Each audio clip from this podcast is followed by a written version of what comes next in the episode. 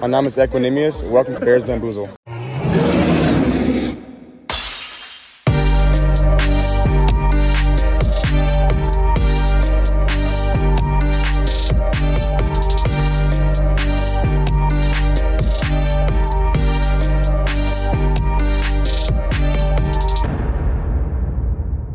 Bear Down und herzlich willkommen. Schön, dass ihr wieder eingeschaltet habt zur wöchentlichen ja, Kollaboration von Into the Bears Cave und Bears Bambusel.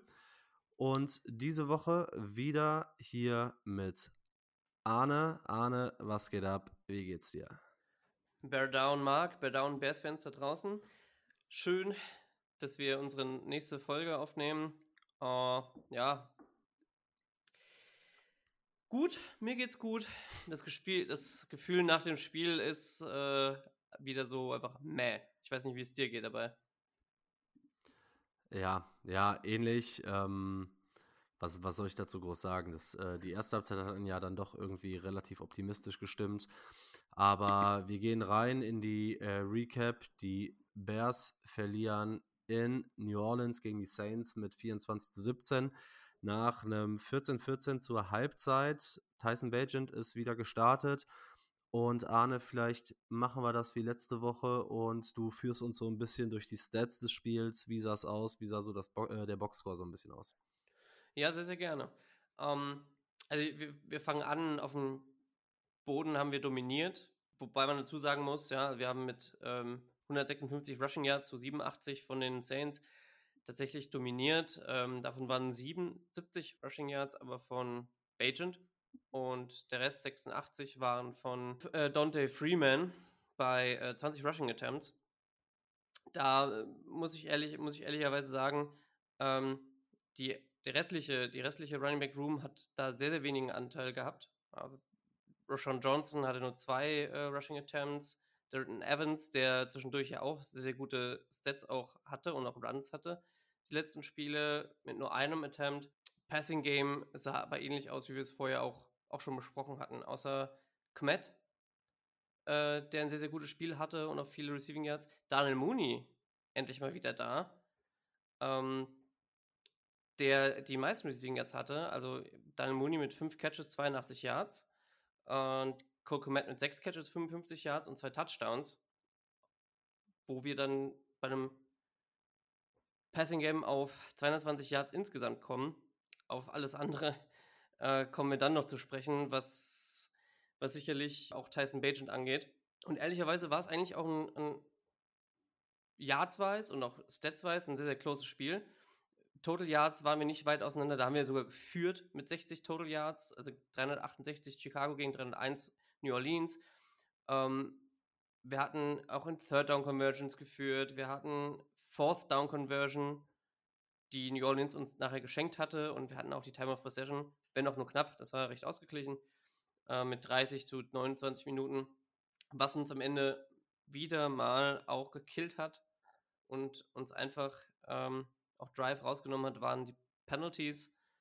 Acht Penalties zu 71 Yards ist, ist einfach nicht mehr, nicht mehr schön. Und, wer weiß, vielleicht Coaching-Issue, aber da kommen wir dann auch drauf zu sprechen. Ja, und auch wieder ein Thema, was mich so ein bisschen beschäftigt hat, wobei ich aber sagen muss, ähm, eigentlich will ich da nicht jede Woche drüber sprechen, aber auch die Refs hatten wieder ihren Anteil an dem Spiel.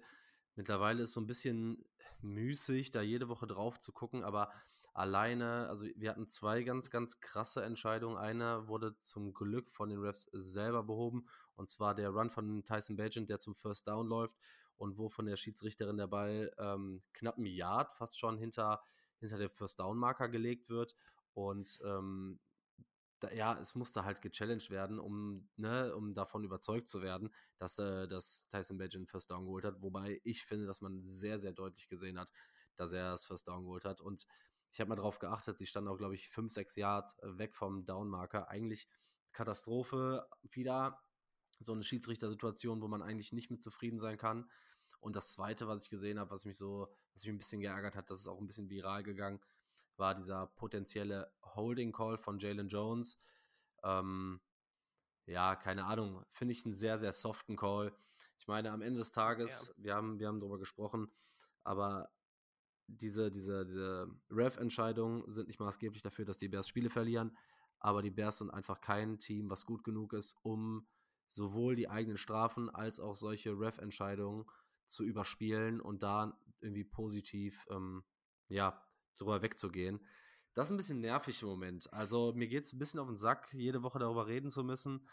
Aber keine Ahnung, ich, ich glaube, das ja, hat jeder relativ ähnlich gesehen, oder? Ja, vor, allem, ja, vor allem auch bei dem Fourth Down. Ich habe es mir vorhin nochmal angesehen, auch in Zeitlupe und vergrößert.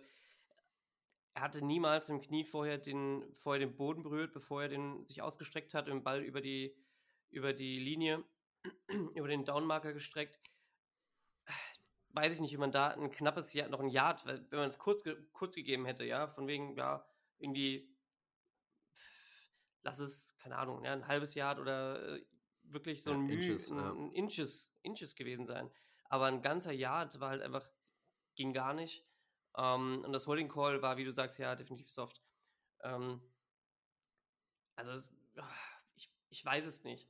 Ich weiß, ich weiß nicht, wie man so Defense, Defense spielen soll, wenn man nicht mehr innerhalb der, fünf, der äh, ersten fünf Yards gegen den Receiver kämpfen, wo beide auch die Hände im, im mm. irgendwo mhm. drin haben am Körper vom Gegner und das ja auch das wird ja auch so beigebracht, logischerweise.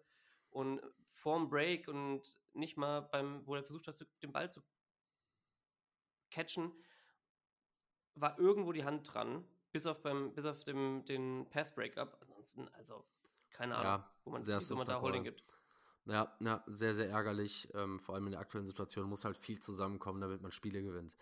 Aber dann können wir direkt mal, fangen wir so ein bisschen an, gucken wir uns wieder mal zuerst so ein bisschen die Offense an in Persona Tyson Bajent hatte meiner Ansicht nach zwei Gesichter so ein bisschen im Spiel, ist eigentlich richtig gut rausgekommen, hat einen richtig guten Arm, wurde viel auch mit den Beinen eingesetzt.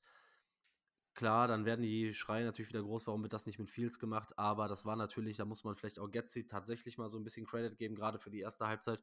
Der Gameplan war in Ordnung und natürlich rechnet ein Team oder ein Gegner nicht äh, zwangsläufig damit, dass auf einmal ja, ein Quarterback wie Tyson Bagent im Running Game eingesetzt wird. Aber Tyson Bagent, du hast eben gesagt, 18 äh, von 30 für 220 äh, Passing Yards, zwei Touchdowns, drei Interceptions. Die Interceptions habe ich nur ausgelassen. Ähm, ja, okay. Weil wir da genau jetzt, jetzt genau darauf genau. kommen. Ja. Erste Interception. Ähm, du wolltest jetzt wahrscheinlich dann auch auf die zweite Halbzeit, zweite Halbzeit zu sprechen kommen, ja, und die erste Interception hat er am Ende der ersten Halbzeit geworfen, zugegeben, ja.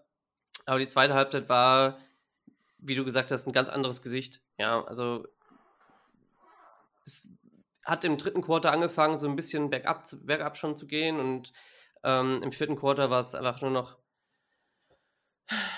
ja, nur noch, nur noch daneben. Und er war, hat wahrscheinlich auch so ein bisschen die fehlende Erfahrung dazu gespielt und alles drum und dran.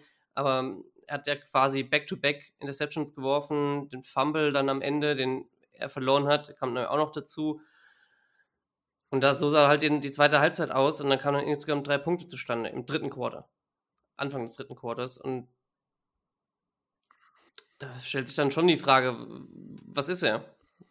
Außer einem Rookie, logischerweise ist das. Ja, also ich glaube, ja. dass man schon gesehen hat, ähm, dass er diese klassischen Rookie-Mistakes drin hat. Und ich glaube, dass da auch noch extrem viel Entwicklungspotenzial ist, weil sowohl bei der Interception auf Mooney als auch bei der Interception auf Tyler Scott war es so, dass die Bälle ja beide leicht in den Rücken geworfen werden. Wenn gerade der Ball auf Tyler Scott, wenn der ja. Ball ja auf die Vorderschulter geworfen wird, dann fängt Tyler Scott den und kann auch noch zu einem First Down wahrscheinlich laufen ich finde, erste Halbzeit hat er es gut gemacht, ist auch wieder dem Druck relativ gut ausgewichen, hm, hat Zeit bekommen, aber ich glaube, ja, wir, wir sind an einem Punkt, an dem wir ganz klar sagen können, das ist ein sehr, sehr guter Backup, vor allem mit dieser fehlenden Erfahrung. Das ist ein Backup, mit dem du Spiele gewinnen kannst und vor allem ist das ein Backup auf einem super günstigen Vertrag. Aber man hat natürlich gesehen, ab dem Zeitpunkt, wo die Saints Defense, die natürlich Top 5 bis Top 8 in diversen Metriken ist, in der zweiten Halbzeit dann Adjustments vorgenommen hat, weil irgendwie waren die Saints in der ersten Halbzeit nicht wirklich darauf vorbereitet, was die Bears Offense so gemacht hat. Gerade so ein bisschen mehr mit Mooney, dann das Run-Game konnte nicht wirklich kontrolliert werden und dann hat Tyson Bagent sowohl mit seinem Arm als auch mit den beiden Plays gemacht. Aber als dann diese, diese Adjustments und Veränderungen und Anpassungen der Saints Defense gemacht wurden, dann ist ja auch nicht mehr viel zusammengekommen. Ich glaube, nach dem Field Goal hatten wir die beste Feldposition einmal an der eigenen 30 äh, beim, beim St äh, Start der Offense. Und ich meine, wir hatten sogar kaum bis keine Plays nachher mehr überhaupt in der Saints-Hälfte. Da sieht man schon, ja, da sieht Gar man nicht. schon, dass Bagent wahrscheinlich, das haben wir letzte Woche genauso gesagt, ein, ein Quarterback ist, der seine Playmaker braucht, um das Spiel zu machen. Anders als vielleicht ein Justin Fields, der, wenn er spielt, der beste Mann auf dem Platz sein kann und sein will und oft auch ist. Dementsprechend glaube ich, können wir mit der Situation aber ganz zufrieden sein. Ähm, ja, wie hast, wie hast du so seine Leistung grundsätzlich gesehen in der ersten und zweiten Halbzeit? Ja, also zweite, äh, erste Halbzeit, glaube ich, da waren die Saints noch nicht so richtig, wie du, wie du sagst, nicht so richtig auf das vorbereitet, was, was die Bears gemacht haben. Auch, dass man Tyson Bagent hat laufen lassen, noch ein bisschen mehr, als man von ihm gewohnt ist und man ihm vielleicht zugetraut hat auch. Und was ich dann in der zweiten Halbzeit und auch ich bin, ich, ich bin auch mal die, die, ähm, das Play-by-Play durchgegangen. Und ich habe das vorhin auf, auf Twitter gelesen. Ich fand es einen sehr, sehr interessanten Stat, den ich leider nicht mehr gefunden habe, den, den kompletten Stat. Ich, nur die Aussage von dem Stat weiß ich noch. Und zwar, dass man ab einem gewissen Punkt A aufgehört hat, auch über die Mitte des Spielfelds mhm. zu spielen. Und, und dass man aber auch gesehen hat, also jetzt bei Tyson Bagent, bevor wir auf das andere nochmal eingehen, einfach Rookie Jitters auch am Ende. Wir hatten so oft die Chance, das Spiel zu drehen, so oft wie die, die Saints Offense uns auch wieder den Ball zurückgegeben hat. Beim Turnover und Downs oder mehreren, mehreren Punts, ähm, die aber auch sehr, sehr gut waren. Leider muss man das aber mit einem guten QB nutzen und da auch die Punkte machen. Das ist mit Tyson, Tyson Bagent leider nicht, und so haben wir es letzte Woche auch gesagt, von hinten spielen leider nicht möglich momentan.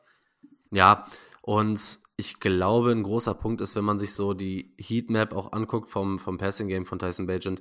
In der zweiten Halbzeit ist es natürlich auch so, dass du gezwungen bist und was er halt gut macht, ist dieser schnelle Release und schnell aus der Pocket zu werfen. Ja. Aber wenn du immer wieder durch Strafen bei dem ersten und 15, bei dem ersten und 20 bist, dann holst du dir einen Sack und dann bist du halt immer in Situationen, in denen du einen dritten und lang irgendwie hast. Und dafür ist, ist diese Offense einfach nicht gemacht, dafür ist dieses Scheme nicht ausgelegt und dafür ist Tyson Bagent auch einfach nicht gut genug.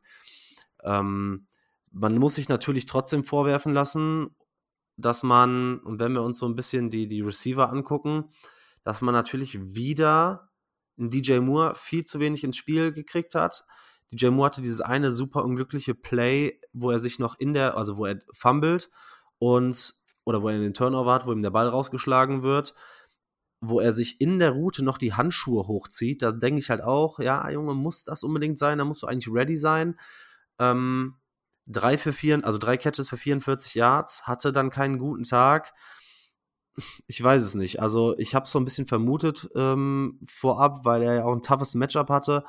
Aber es war wieder so, dass auch bei dem, klar, man hatte diesen einen Ball in die Endzone, den kann er vielleicht fangen, aber dann mit den Füßen auf den Boden kommt, ist natürlich die andere Frage. Aber es geht so weiter, dass wir nicht schaffen oder dass Lugetzi nicht schafft, immer wieder kontinuierlich genug Targets für DJ Moore zu kreieren, ne? Ja, und das halt dann nicht nur über die Outside, sondern vielleicht auch über die Mittel vom, vom Field, weil irgendwann stellt sich die Defense auf ein, ah ja, DJ Moore, der ist nur ist eine Outside, dann brauchen wir uns keine Gedanken drüber machen, setzen wir, ähm, setzen wir unseren besten Corner drauf. Achso, Marshawn Lattimore. Marshawn Lattimore, vielen lieben Dank. Mhm. Ähm, und dann ist gut. Dann brauchen wir uns um nichts kümmern. Mitte des Felds pff, ist eh uninteressant ähm, geworden, auch ohne DJ Moore. Und mit fünf Targets und drei Catches am Ende mhm. rauszugehen, ist halt auch wieder zu wenig. Also, wir haben es gesagt, letzte Folge, wir brauchen Double-Digit Targets für DJ Moore. Dafür ist er geholt worden, aber da wird halt nicht genutzt. Und das kann es nicht sein. Ja, es ist halt, es ist halt wirklich frustrierend, weil ich weiß nicht, also wir haben gesehen, wie, dass er die Qualität hat und ich glaube, um Spiele in Chicago zu gewinnen, musst du so einen Receiver wie DJ Moore mehr einbinden.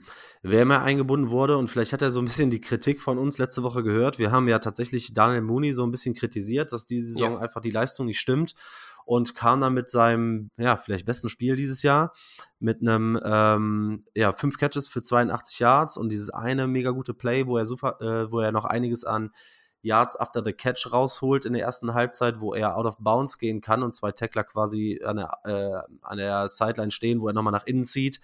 Wo ich halt denke, da, da gab es auch ein ähnliches Play von Foreman. Boah, nimm die Füße ein bisschen hoch, dann, dann wirst du am Fuß nicht getackelt und kannst ihn noch ein ganzes Stück weiter und vielleicht sogar zum Touchdown tragen. Aber Mooney hatte vielleicht endlich sein Spiel um ja ein bisschen auszubrechen, oder? Wie, wie, wie fandst du die Leistung, besonders so das eine Play? Die, die Leistung von Daniel Mooney fand ich echt ziemlich gut. Wirklich, also der war da und hat auch Speed gehabt und hat sich eingebunden. Und man hätte ja auch denken können, okay, jetzt so wie das die letzten paar Wochen, jetzt auch Anfang der Saison lief für ihn, lässt ein bisschen Kopf hängen und ähm, lässt er raus und merkt halt einfach, dass der Junge Work Ethic hat und da auch Bock hat, trotzdem noch mitzumachen und sich einzusetzen. Und klar, gut, bei ihm geht es um eine Verlängerung, ja. Aber ähm, auch speziell das Spiel, das Play, was du, du angespielt hast, äh, angesprochen hast, wo er einen Short Pass einfach nochmal nochmal für ewig viele Yards trägt, es zeigt, wo er sein Speed ist und dass er halt die Qualität auch hat als guter Wide Receiver 2, der mit sechs Targets gut bedient ist.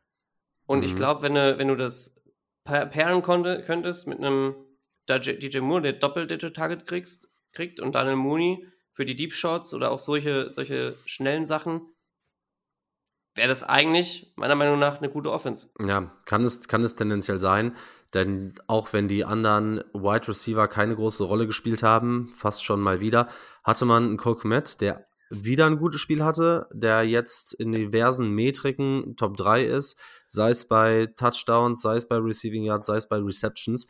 Also das ist mal eine Extension. Ich habe das schon, als er verlängert wurde, gesagt. Spätestens in ein, zwei Jahren sieht dieser Vertrag richtig gut aus. Hatte sechs Catches für 55 Yard und zwei Touchdowns. Sagen, und vor allem ja. der erste Touchdown, meiner Ansicht nach vielleicht, ne, vielleicht sogar der beste Catch, äh, selbst wenn man diesen One-Hander letztes Jahr gegen Atlanta, glaube ich, war es, äh, rausnimmt, vielleicht sogar der beste Catch seiner Karriere. Und das sind halt auch die Dinger, die Fields vielleicht auch noch ein bisschen mehr machen muss, die Tyson Bagent macht einfach mal den Ball so zum, zum Passempfänger forcieren und ihm einfach die Chance geben, das Play zu machen. Und wir haben es gesehen beim ersten Touchdown unfassbar durchgesetzt, unfassbar guter Touchdown. Beim zweiten Touchdown den Chipblock und dann relativ frei und dann mit relativ viel Touch noch in die Endzone gelaufen. Naja, also das ist das, was du letzte Woche gesagt hast. Cole Komet entwickelt sich absolut zu dieser Safety Blanket und ich glaube, mittlerweile hat man zumindest den Weg gefunden, wie man äh, seinen, seinen Tight Ends vernünftig einsetzt. Ja, und es hilft dabei auch, dass er gelernt hat, sich nicht direkt fallen zu lassen, wenn er einen Ball, wenn er einen Ball gecatcht.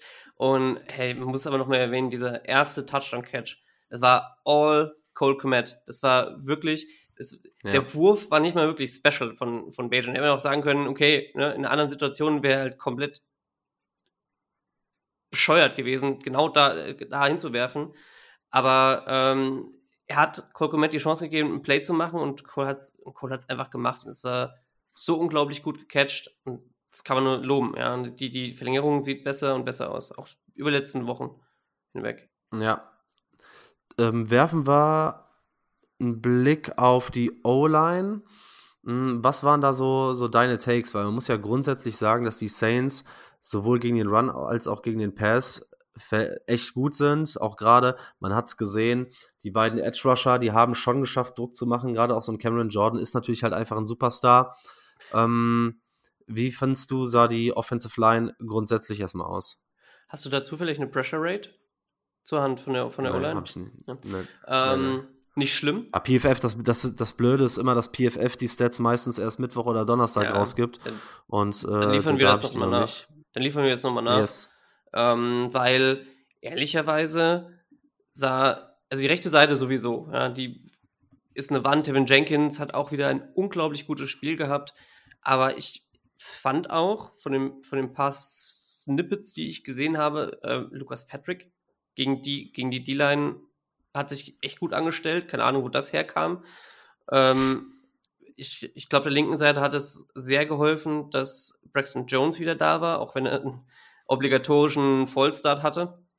Ähm, mhm. Und safe auch ein Holding.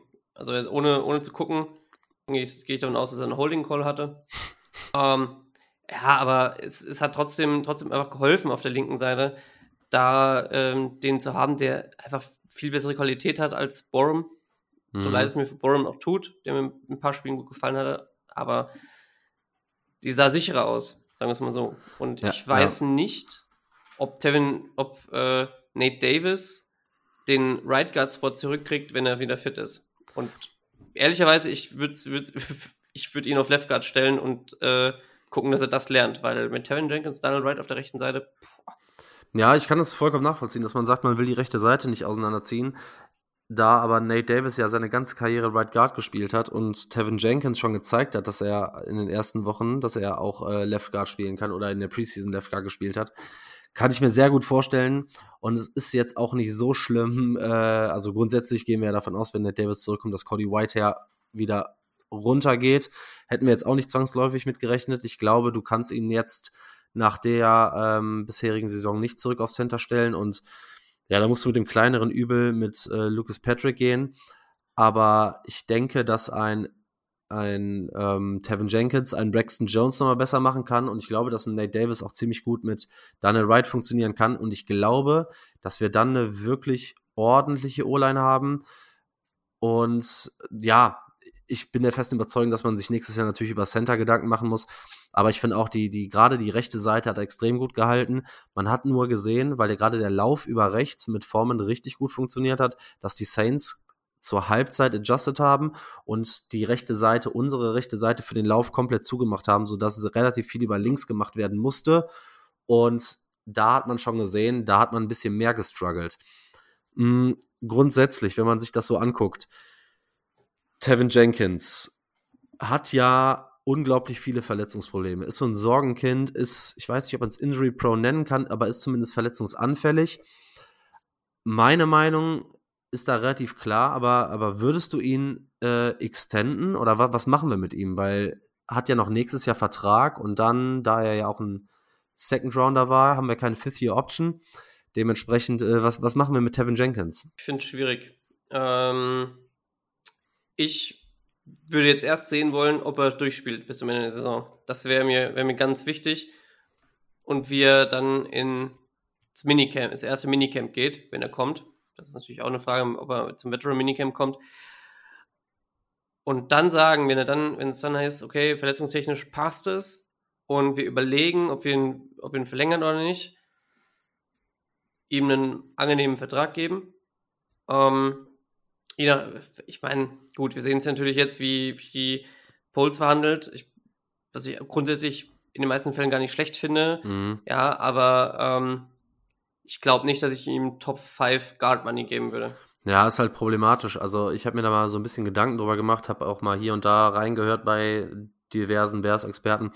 Was ich ganz interessant fand, war der Ansatz zu sagen, und das ist natürlich dann auch immer der Punkt, unterschreibt Tevin Jenkins so einen Vertrag, aber ich wäre fast schon dafür, ihn so zeitnah wie möglich zu extenden, aber dann mit mhm. Incentives, dass er, wenn er fit bleibt, Top-Notch-Money kriegen kann, aber das halt an irgendwelche ähm, ja, Klauseln, sag ich mal, gebunden, so, so und so viele Spiele, so und so viele Snaps, was auch immer, weil er ist mit Abstand unser bester O-Liner und das ist halt auch eine extreme Stütze. Und ich glaube, wenn er fit sein kann, kann er Pro Bowl oder All-Pro Guard sogar sein. All-Pro. Ähm, ja. Ist auf jeden Fall eine richtige Maschine stabilisiert oder ja, stabilisiert die Line einfach unfassbar. Und wenn man jetzt einfach mal so ein bisschen weiter spinnt und sagt, okay, pass auf, wir haben nächstes Jahr einen Daniel Wright, der die komplette Offseason hat, um sich auf die, auf die Saison vorzubereiten. Daneben hast du einen Ned Davis, der, wenn er gespielt hat, gut aussah. Dann verpflichtest du einen, einen vernünftigen Center in der Free Agency, hast auf Left Guard Tevin Jenkins und dann guckst du. Ne? Also ich glaube nicht, dass Braxton Jones ein großer Schwachpunkt ist, aber dann besteht natürlich immer noch die Möglichkeit, einen Tackle hoch und ich glaube, dann sieht die Offensive Line ziemlich, ziemlich gut aus.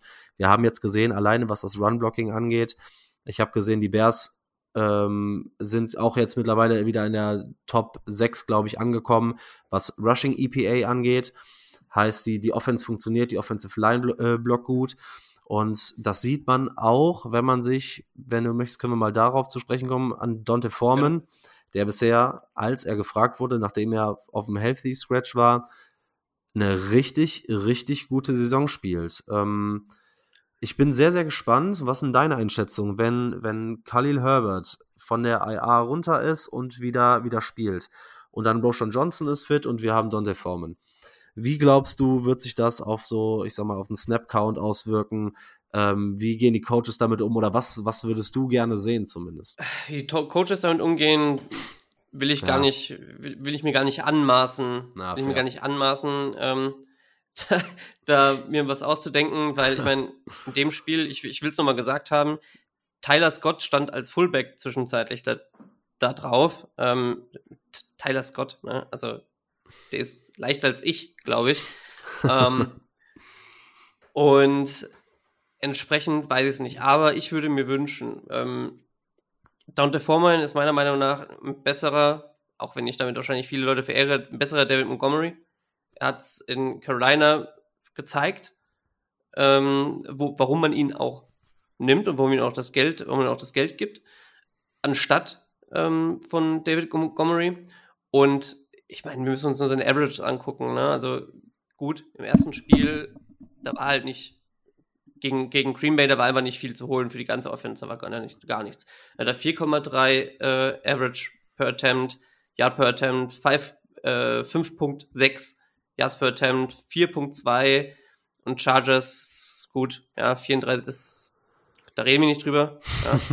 und wenn er das, wenn, das ist, ja, das war aber auch wieder so ein Team-Ding, naja. Aber wenn er das durchhält und ich finde, er hatte sich verdient, der äh, Starter zu sein.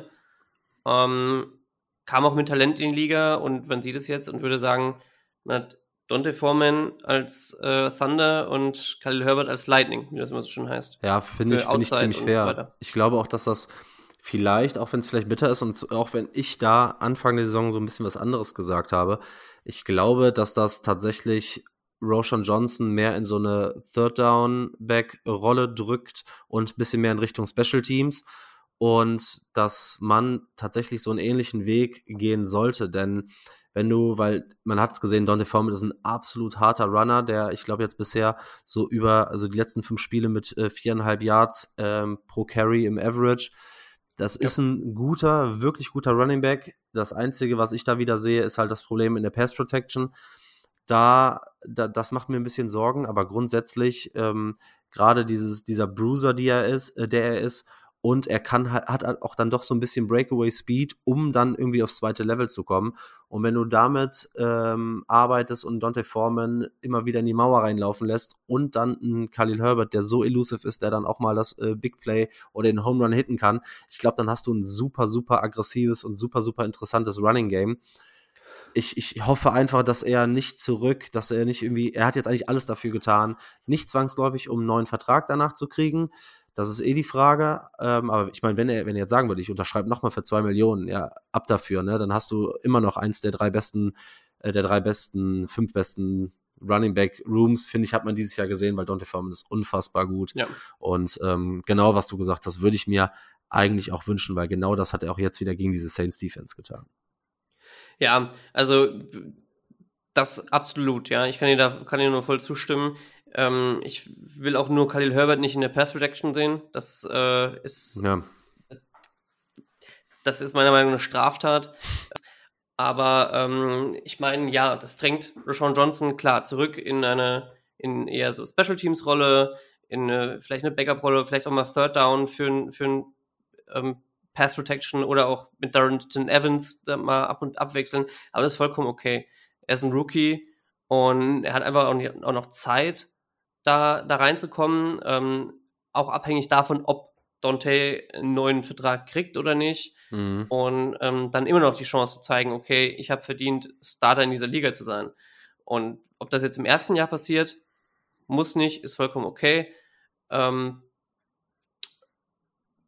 weil du den Running Back Room, glaube ich, besser besetzt hast mit der Erfahrung von Dante Foreman und Khalil Herbert. Ja. Ja.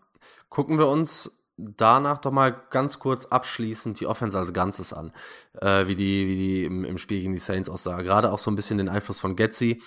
Wir haben es am Anfang jetzt so ein bisschen gesagt, die erste Halbzeit sah eigentlich ganz gut aus. Ich finde, dass Getzi generell so in den ersten, im ersten Drive oder im, in den ersten beiden Drives ganz gut aussieht, wenn das Skript irgendwie funktioniert. Aber meiner Einschätzung nach, und das sehen wir irgendwie das ganze Jahr über, ist Getzi, und das Spiel war ja lange, lange close, wieder viel zu früh vom Run-Game weggegangen. So die Adjustments der Saints Defense, so die wurden gar nicht gecountert. Da ist irgendwie wenig passiert, als man gesehen hat, dass das Running Game von Bajan weggenommen wurde. Da, da ist keine große Reaktion drauf gefolgt. Ich meine, grundsätzlich muss man halt auch einfach sagen, wenn du als Team das Turnover-Battle 5 zu 0 verlierst und wenn die Offense 5 Turnover hat, dann kannst du kein Spiel gewinnen. Und dazu kommen natürlich die, die, äh, die von dir angesprochenen Strafen, gerade durch die Offensive Line. Ich glaube, wenn du dann immer wieder in diese First and Long, Second and Long ähm, Situation kommst, ich glaube, das, das, das, das killt dich einfach. Und wenn ich mir, mir das angucke, wie, wie die Offense generell in der ersten Halbzeit funktioniert hat, in der zweiten musst du dann irgendwie aggressiver werden. Was ich aber noch nicht mal unbedingt sehe, so also ich habe den Grund jetzt nicht unbedingt gesehen, den Ball nicht deutlich mehr weiter zu laufen. Ähm, ja, aber du hast es in der zweiten Halbzeit gesehen, die Strafen haben, die, die waren Drive-Killer und ich glaube, das war so abschließend der Sargnagel auch einfach für die Offense. Dann die Turnover und ja, weiß ich nicht. Also so, so kannst du halt auch keinen offensiven Football spielen.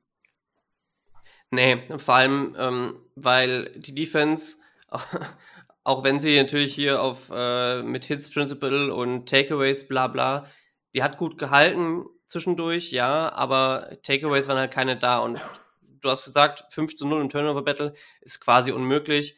Ähm, und dabei muss man dann auch noch erwähnen, dass die Saints mit, mit Cameron Jordan nur zwei, zwei Sacks hatten. Mit dem Mario Davis und Cam Jordan gegen die, gegen die O-Line mhm. und vor allem auch Daniel Wright als Rookie oder sowas, wo Cam Jordan die doch Rookies doch gerne vergenusswurzelt. Ähm, das, gewinn, das, das gewinnst du mit den Strafen nicht, das gewinnst du mit den vielen Turnovers nicht. Ähm, Back-to-back, -back, das hält die Defense dann nicht durch. Keine Ahnung, ja, das, das, das bricht dir einfach das Genick am Ende, das, am Ende des Tages. Ja. Und dass man auch Taysom, hey, Taysom Hill auf keine Art und Weise wirklich hat stoppen können irgendwo. Ja, ja. Das, lass da mal, bevor wir äh, gleich auf äh, Taysom Hill und die Defense so ein bisschen, also unsere Defense ja. zu sprechen kommen, ähm, kurz, ich habe es bei mir schon in der, in der Preview gesagt und ich befürchte jetzt, dass ich damit falsch liege. Hast du irgendwas zu Justin Fields gehört? Weil ich bin äh, davon felsenfest jetzt ausgegangen, dass er jetzt am Donnerstag, ich hatte erstmal gar nicht auf dem Schirm, dass die ja schon Thursday spielen, ähm, hm. dass, dass Justin Fields zurück ist, weil er ja schon zum letzten Spiel, weil er trainiert hat so ein bisschen, weil er questionable war, aber hat er sich so gar nicht warm gemacht jetzt vor dem Spiel gegen die Saints und man hört auch nicht so wirklich viel. Ähm, hast du irgendwas gehört oder wie ist so deine Einschätzung? Hast du eine Vermutung, ob Justin Fields gegen die Panthers zurückkommt? Ähm, weil das verändert ja nochmal so eine Offense äh, in, in, in verschiedenen Maßen. Das ist natürlich das, was wir jetzt alle sehen wollen. Ja, ja. Ähm, ich habe gehört, er ist jetzt Day-to-Day. -Day. Mhm. Ähm, ich gehe davon aus, dass es Donnerstag, also Mittwoch muss es dann klar sein, meine ich spätestens, dass es dann Hour to Hour ist. Ja, dann ist es wahrscheinlich ist eine, vielleicht eine Game Time Decision, wenn wir Pech haben. Oder die sagen halt straight up, straight up ja, Justin startet, weil es ist voll, voll in Ordnung. Ich hoffe, dass er wirklich fit ist. Weil, ähm, wenn er mit dem Daumen reinkommt und er ist nicht richtig fit mit dem verletzten Daumen, ja, weiß ich nicht, ob man das dann, ob man das dann wirklich unbedingt sehen will oder dann ja ja, das, das dann auseinanderhalten kann oder will. Ähm, aber das wollen wir alle sehen, weil, also. Es wäre auch ein gutes Spiel, um wieder reinzukommen, ne? Gerade ja, gegen die Panthers. Das wäre ein gutes Matchup. Danach die Woche gegen die Lions ist schon deutlich schwieriger, um wieder reinzukommen nach so einer Verletzung. Aber ja, da werden wir uns wahrscheinlich wohl überraschen lassen müssen. Gehe ich von aus, mm, ja. Ja, dann werfen wir einen Blick auf die Defense. Du hast es gerade schon gesagt, eigentlich hat die Defense ganz gut gehalten. Und dafür, dass man quasi ähm, anderthalb Drittel nicht in der gegnerischen Hälfte war und trotzdem das Spiel die ganze Zeit One-Scoring gehalten hat. Da muss man sowohl Überfluss als auch der Defense auf jeden Fall Credit geben. Fangen wir mal upfront an mit dem Pass Rush. Ähm, ist natürlich die interessanteste Personalie vielleicht für uns so ein bisschen. Was hat Montez äh, Sweat für dich für einen Eindruck gemacht im ersten Spiel? Overall, dass es, dass er, da er quasi nur, Ahnung, drei, vier Tage trainiert hat mit dem, mit dem Team und da auch erst reinkommen muss und nicht so viele Snaps hatte per se, fand ich ihn gut. Ich weiß nicht, was Leute erwartet haben, ob er reinkommt und ein, keine Ahnung, ja, 10-6-Spiel abliefert. Ähm, das ist halt immer, wenn du zu neuen Teams, glaube ich, Team kommst, nicht innerhalb der Saison nicht zu erwarten, weil anderes Scheme, andere Verbiage, auch wenn du, selbst wenn du Edge bist. Und dafür hat er meiner, Meinung nach die Sache gut gemacht. Ich habe auch ein paar sehr positive Stats gesehen, was Pressure Rate angeht oder auch, um, auch, auch. Und ich glaube, wir können gespannt sein für das nächste Spiel. Vor allem gegen, gegen den Rookie Bryce Young. Ja, ich habe ich hab gerade mal nachgeguckt, was so den Snapcount anging. Äh, Sweat hat 41 Snaps gesehen, das sind 65 Prozent. Hatte, ich glaube, bei 25 Pass Rush Snaps 16 Prozent ähm, Pressure Rate, wenn ich das jetzt richtig yep. im Kopf habe. Mhm, yep. Du hast es genau richtig gesagt. Der, der Mann ist seit äh, zwei, drei Tagen beim Team. Da kann man noch keine großen Wunder meiner Einschätzung nach erwarten. Und trotz der Sache, dass er erst so kurz dabei ist. Und ich habe heute Takes gehört, dass ihm zeitweise von Spielern hier und da die Plays auf dem Platz erklärt wurden, weil er natürlich das Playbook noch nicht so, so drin haben kann. Dafür, dass er trotzdem der ja, beste klar. und stärkste Defensive Liner mit dem meisten Druck war, fand ich schon, dass man da Impact gesehen hat. Und ich glaube, da können wir uns sehr, sehr drauf freuen. Die Verlängerung kam ja. Und ähm, ich glaube, dass das ja tendenziell das Spiel für alle in der Defensive Line einfacher macht. Ich habe jetzt mal geguckt, Gagway hatte auch die gleiche Anzahl an, an Snaps. Ich gehe davon aus, dass die beiden viel auf ähm, Passing Downs auf dem Feld waren. Marcus Walker hatte einen Snap mehr. Wobei ich aber trotzdem sagen muss, dass sowohl ein ähm, Justin Jones als auch ein Yannick Ngakwe und ein DeMarcus Walker in meinen Augen wieder komplett abgetaucht waren. Hm, selbst wenn hier und da mal Druck kreiert wird, war ja Derek Carr immer safe. Also da, der hat ja wirklich keinen, keinen großen, ja, er hat ja keinen Kontakt gehabt irgendwie. Und ähm, da ist natürlich immer noch äh, das ja, Pass Rush immer noch fehlt. Ich habe äh, mir das heute mal angeguckt. Wir sind gerade auf einer Pace für 20 Sacks diese Saison. Das wäre einer mehr als letztes Jahr aus der D-Line. Ähm, und du bist immer noch damit bottom last in der, in der NFL. Kann nicht sein. Ich hoffe, dass das jetzt mit Sweat ein bisschen besser wird, dass Yannick Ngakwe erstmal endlich mal seinen, seinen Kram zusammenkriegt und dafür, wofür man ihn geholt hat, gerade im Pass Rush äh, was macht.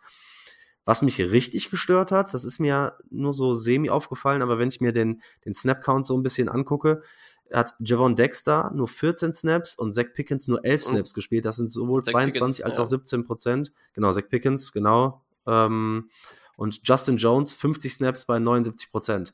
Da denke ich mir, so viel besser ist erstens Justin Jones nicht. Du weißt, was du hast. Und zweitens will ich halt viel mehr das junge Talent sehen. Ne? Ich will, will das Upside sehen, wofür Javon Dexter in der zweiten Runde gedraftet wurde. Ich will Zach Pickens sehen, ähm, was, was, da, was da noch möglich ist. Klar, Andrew Billings ist, glaube ich, soweit set einfach, aber der kriegt dann halt hier und da seine Pausen. Aber ich verstehe einfach nicht, warum und das erinnert mich so ein bisschen an Matt Nagy, der kurz vor seinem Abgang immer noch nicht das Talent gespielt hat, weil, ich weiß nicht, um seinen Job coacht oder egal ist, was mit den Talenten ist und meint, den besten Spieler zu spielen. Ähm, diese D-Line wirft auf mich immer noch ähm, oder wirft mir oder gibt mir viele Fragezeichen. Ja, auf jeden Fall. Und es, und es nicht nur die D-Line per se, wie die Spieler spielen, ja, sondern wie du es gesagt hast, auch die Coaching-Decisions.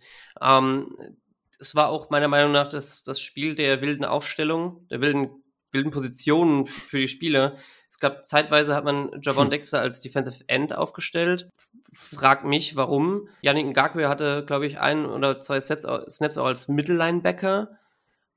Und äh, wie eben schon gesagt, Scott, äh, Tyler Scott als Fullback. Also mhm. ich, ich, ich weiß es nicht, was, was man damit erreichen wollte, inwieweit man da das gegnerische Team verwirren wollte. Ich glaube aber, man hat sich selbst hauptsächlich ausgedribbelt mit dem, mit, mit dem Ganzen. Und ähm, wie du sagst, Javon Dexter ist nicht viel schlechter als Justin Jones, Justin Jones gewesen bisher. Und da nicht zu gucken, da ein bisschen mehr Snaps reinzuhauen, sehe ich nicht. nicht. Ja, eben. Ja, du hast ja nichts zu, zu, verlieren. Du willst ja auch die Entwicklung sehen. Aber grundsätzlich ähm, der Run wurde wieder ziemlich, ziemlich gut verteidigt und auch gerade äh, im Second Level, wenn man sich die Linebacker anguckt, ähm, Jack Sanborn hat ja Tremaine Edmonds vertreten. TJ Edwards war ja. wie immer eine Tackling-Maschine, ist auf einer unglaublichen Pace. Bei Sanborn, mh, mm, also man muss ja schon so ein bisschen sagen, er sorgt für eine Debatte um den, ja, um den, Jim, äh, um den, um den Edmonds-Vertrag, oder? So wie er jetzt Ja, auch der wieder gespielt hat, weil der Mann weiß, glaub wie man Ich glaub, Football spielt. Das ist auch hauptsächlich das, worauf er spielt, Instinkte. Und das ist vielleicht, glaube ich, mit am oder unglaublich wichtig in der Defense, weil du da, weil, weil du da immer sehr viel Instinkte einsetzen musst. Ähm, würde ich auch sagen, wenn er so weiter spielen kann auf Mittellinebacker, ja. Aber in Coverage weiß ich nicht. Das muss, musst du mir sagen, wie da dein Eindruck war. Ja, also Salmon ist natürlich ein unglaublich guter Tackler, aber egal wie gut er ist und wie gut er Tackles setzt und wie gut seine Instinkte sind und was für ein natürlicher Footballspieler er einfach ist. Ich finde, das sieht man immer sehr an seiner Vision. Er weiß immer, wo der Ball ist. Was aber extrem auffällt, ist gerade, wenn man das mit äh, Tremaine Edmonds vergleicht, dass ihm so ein bisschen die Athletik fehlt. Dass ihm auch die Range fehlt, die Tremaine Edmonds hat.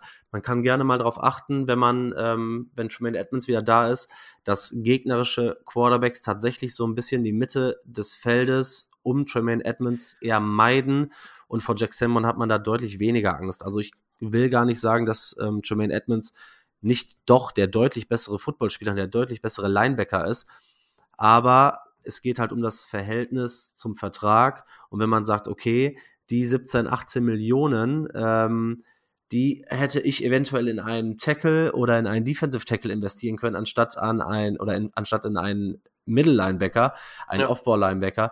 Ich finde, die Diskussion ist absolut angemessen und angebracht. Aber ja, aber am Ende des Tages müssen wir froh sein, dass wir auf einem, auf einem Rookie-Vertrag einen Jack Sanborn haben, dass wir einen TJ Ed, äh, Edmonds, äh, Fall, Edwards haben, der, der eine richtig äh, ordentliche Saison spielt Ja, und wir uns trotzdem darauf freuen, wenn ein Edmonds wieder zurück ist. Denn auch, ja, denn auch quasi daneben, mehr oder minder im Slot natürlich, äh, Kyler Gordon hat ja quasi den Touchdown gegen sich bekommen, gegen, ich meine, Rashid Shahid. Ich finde aber, dass Kyler Gordon unfassbar gut aussieht, seit er wieder von der Verletzung zurück ist. Er ist sehr, sehr solid im Tackle, er bläst teilweise Plays im Backfield weg, ist sehr, sehr sticky in Coverage. Ähm, ich finde, Kyler Gordon äh, macht, macht einen richtig guten Job und hat tatsächlich so die Entwicklung genommen, die wir uns so ein bisschen gehofft haben. Klar, die Verletzung hat ihn wahrscheinlich so ein bisschen rausgeworfen, aber ähm, ist sowieso ein guter Sechser. Fällt halt nicht so viel Ja, auf, aber macht halt unglaublich viel richtig. meiner Meinung nach auch so der Anfang von Bryce Callahan damals gewesen, ja, wo, wo er momentan die Entwicklung genommen nimmt. Er guter Sechser, wie du es gesagt, schön gesagt hast, Mhm. ähm, in der Mitte vom Feld, nicht, nicht so auffällig, macht aber seine Plays. Ähm, und ich glaube, das kann man sich auch noch wünschen. Man sieht es auch am, am Snap-Count. Er hat sich ja definitiv die- verdient. Er hat 100, knapp 100 Prozent, fast 100 Prozent gespielt. Und wenn er die Entwicklung so weiter macht, glaube ich, kann er tatsächlich, also ich, ich will es nicht beschreien, ne, aber dann vielleicht doch das werden, was von ihm gedacht hat, dass er einer der besseren oder viel besseren Slot-Corner, Slot-Corner der, der Liga werden kann. Ja. Ja, vor allem ist er eigentlich als, äh, hat er ja als Outside Corner Ja. im College gespielt. Deshalb, ich bin über diese, äh, diese Entwicklung sehr, sehr happy, weil es ist wahrscheinlich eine der schwierigsten Positionen im Football, die, die Slot Corner Position. Wenn wir einen Schritt weiter nach hinten gehen, ähm, dann gibt's für mich eine, eine Personalie, über die man nochmal vielleicht ansprechen muss, und das ist Eddie Jackson. Wir sehen das das ganze Jahr. Ich habe ein bisschen Probleme mit, ähm, mit, der, mit Tackling und Attitude teilweise von Jackson. Man sieht ein bisschen wie in letztem oder wie in den letzten beiden Jahren. Ich finde, er, er ist immer noch gut, er spielt immer noch auf einem hohen Niveau, aber das ist ein ähnlicher Take so für, von mir in, wie bei Cody Whitehair. Natürlich bringt Jackson noch seine Leistung, aber mir fehlt da so ein bisschen immer noch der Wille zum Tackling. Und nächstes Jahr ist er immer noch sehr, sehr teuer. Ich glaube, nächstes Jahr ist er äh, einer der Top 3 teuersten Spieler auf dem Roster. Wenn du ihn cuttest, kannst du, glaube ich, 9 Millionen oder sowas sparen. Die Frage ist, er ist alternd, ist ein Free Safety. Glaubst du, was glaubst du, machen wir mit also, Eddie mir Jackson? tut, ich, ich glaube aber, dass so langsam die Uhr tickt, vielleicht sogar ihren Zenit erreicht hat.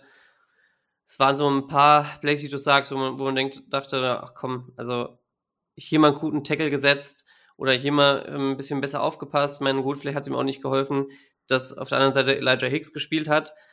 Aber mit der Qualität, die Jackson hatte und für die, Quali und für die er auch das Geld bekommen hat, muss er das meiner Meinung nach irgendwo ausgleichen können, auch mit der Erfahrung. hat er nicht wirklich geschafft und ähm, ich, Nee, das auch nicht. Ja, ich glaube aber auch, dieses Defensive Scheme tut ihm nicht unbedingt gut. Also, wenn du Eddie Jackson nach der Saison cuttest, sparst du dir 12,5 Millionen und hast 5 Millionen Dead Cap. Also, er hat um äh, knapp über ja, 18 Millionen äh, fällt er in den äh, Cap nächstes eben, Jahr. Ebenso wie Whitehair. Eine sehr, sehr interessante bei beiden mehr Geld, als du äh, verlierst, wenn du sie cuttest. Und ähm, das macht dann die Entscheidung, macht dann die Entscheidung schon schwer. Ähm, ja, ja, gerade bei alternden Spielern, ja. die auf, die eigentlich die Kleinen so in ihrer Leistung und wo man sich, und Verletzungen sind natürlich dann auch immer so ein kleines Issue, aber ich hoffe trotzdem, weil ich bin eigentlich ein Riesenfan. Der hat eine überragende Zeit jetzt in Chicago ge gehabt, hat eine quasi All-Pro-Saison gespielt und ich habe eigentlich gehofft, dass er so ein bisschen zurückkommt. Ich will noch so ein bisschen abwarten, je nachdem, wie es aussieht, wenn die Front sich so ein bisschen entwickelt, wenn die Linebacker so weiter spielen. Das Run-Game, äh, also gegen den Ball, Chicago hat derzeit die drittbeste Run-Defense laut EPA.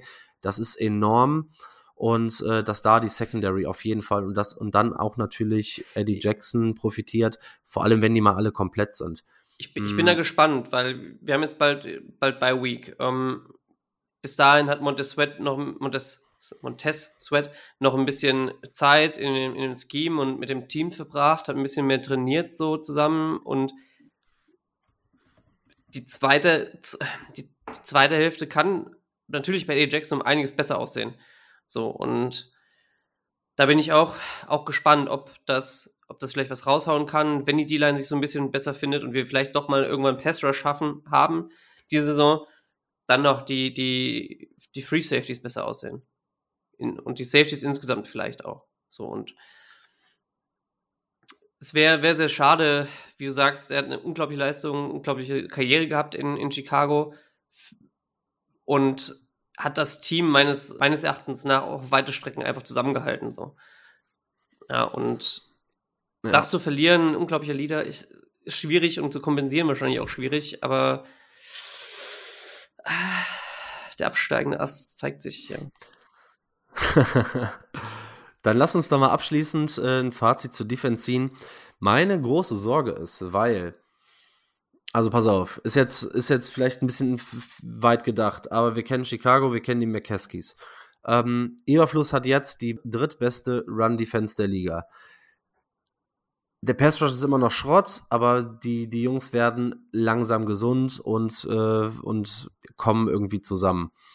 Mm, die Defense hat es geschafft, die Saints bei 24 Punkte zu halten, obwohl man quasi das ganze Spiel aus der eigenen Hälfte gespielt hat. Du hast immer noch dieses Problem, dass du so soft verteidigst in der Coverage, dass du ja, bei, bei Pässen, ich habe das gesehen, dass äh, gerade auch Jalen Johnson da teilweise sieben, acht Yards von der Line of Scrimmage verteidigt hat und auch als der, als Kyler Gordon den Touchdown gegen sich bekommen hat, hat er hinter der Goal-Line, also da war ja gar kein Press, da war gar nicht die Möglichkeit, den Ball richtig zu verteidigen. Aber wenn Überfluss sehe ich jetzt, und man muss der Defense auf jeden Fall Progress zugestehen und dafür auch Credit geben. Und ich habe da richtig Sorgen für. Ich, ich glaube es nicht, oder ich habe da aber richtig Sorgen in die Richtung, dass die Defense, und das ist ja Überfluss Steckenpferd, sich so fängt, dass irgendwie für Überfluss für nächstes Jahr noch ein Case gemacht wird. Ich, ich kann es mir zwar nicht vorstellen, aber wir sehen halt, dass da, ne, und Überfluss war nie für viele, für viele Sex. Es war immer viele, viele äh, Turnovers, eher wenige Sex, aber das ist gerade so ein bisschen mein Gedanke. Grundsätzlich aber der, der Take von mir, so die, die Defense entwickelt sich weiter, die Run-Defense entgegen meiner Einschätzung zu Saisonbeginn ist richtig stark und ich bin gespannt, was da noch kommt. Also ich äh, glaube, dass das der Offense hinten raus äh, in der Saison auf jeden Fall noch gut tun kann. Ich befürchte, ich befürchte es auch, dass er gegebenenfalls sich da doch ein Case baut mit dem, was er bis jetzt aufgestellt hat.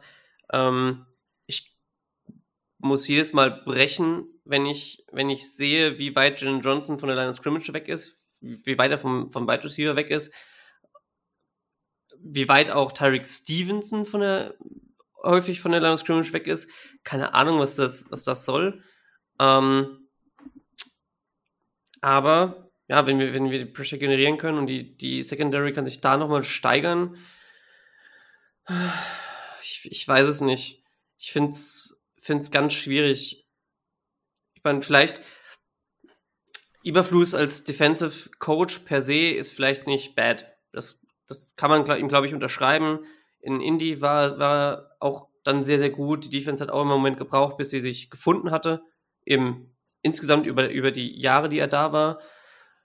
Aber als Head Coach weiß ich nicht, ob man das rechtfertigen kann, was jetzt so in den letzten Wochen auch immer passiert ist und welche Aussagen teilweise getroffen werden in, in, den, in seinen Press Conferences und wie oft er Spiele unter ja. den Bus wirft, anstatt selbst zu sagen, hier, ne, vielleicht, keine Ahnung, irgendwas am Offensive Team kann, kann was nicht stimmen oder so, wir müssen hier einen besseren Job machen, wir haben zu viele Strafen. Das heißt immer, nein, nein, nein, die Spieler müssen besser exekuten, äh, war, war, der Gameplan hat ja eigentlich funktioniert, nur die Spieler müssen es besser machen und auf lange Zeit kann das ein Head Coach meiner Meinung nach einfach nicht machen. So. Und ja. Irgendwann musst du anfangen, wenn du auch auf lange Zeit so viele Strafen hast, zum Beispiel, zu sagen, hier, vielleicht müssen wir einfach mal gucken. Ja, das ist ja halt ein Riesenthema, denn dieses ganze Hits-Principle-Gedöns, eigentlich steht das ja für disziplinierten Football und Hustling. Und ich meine, selbst in Indie, ich habe heute gelesen, ich glaube so im Schnitt so um die 45 Sacks. Das hört sich jetzt aus Chicago-Sicht immer viel an, aber man ist damit immer noch so auf Platz 25 in der NFL. Und dann muss man mal checken, wie weit wir eigentlich davon entfernt sind, ähm, Pass Rush zu generieren. Dementsprechend glaube ich und wollen wir ja gar nicht die Debatte aufmachen. Ich glaube, für uns ist der Zug abgefahren. Und ja, auch wenn es jetzt gegen die Saints gut aussah, auch defensiv und gerade aufgrund der Tatsache, wie die Offense in der zweiten Halbzeit performt hat, kann man da und muss man da trotzdem ein Stück weit Credit geben. Ich bin mal gespannt. Ich kann mir sehr gut vorstellen, dass die Defense jetzt gegen die Panthers da anknüpft, wo sie weitergemacht hat, vielleicht den einen oder anderen Turnover mehr kreieren kann. Ähm, ja. Gegen Bryce Young. Ja, ja muss, muss. Hast du noch so sonst abschließend äh, Takes zu dem, zu dem Saints-Spiel, was du noch ansprechen würdest? Weil ich glaube, ich bin soweit durch mit dem, was ich dazu habe. Ja, ja, wir haben ja so, haben auch gut Zeit jetzt zugebracht. ja. ähm, es hat auch viel Spaß gemacht wieder. Nee, per se, also vielleicht um nochmal festzuhalten, wie gut die Run-Defense aussah. Mhm. Alvin Kamara haben wir bei 26 Yards und 9, 9 Attempts gehalten. So, dass man gar nicht erst versucht hat, mit dem durchzugehen. Alvin Kamara, äh, unglaublich guter Running Back. Auch Jamal Williams, der mit den, der auch mit den Lions ja unglaublich durchgestartet war, mit drei Attempts six, äh, und sechs Yards. Da ist einfach nicht mehr viel zu holen für die, für die gegnerischen Running Backs. Und das ist krass. Und so wie wir es eigentlich erwartet hatten Anfang der Saison, ja. ist ein komplettes Gegenteil. Ja, böse Zungen Aber, behaupten äh, ja einfach, dass man uns auch äh, locker mit dem Pass schlagen kann und man gar nicht gegen uns laufen ja. muss. Äh, ja, könnte, auch könnte, könnte, könnte, auch ein Faktor sein. Aber ja, aber das ist schon fair, dass die Run-Defense äh, wieder erwarten ziemlich, ziemlich, ziemlich gut aussieht. Ja, ja eben. Ähm, das war auch mein Final Take zu dem, zu dem Spiel.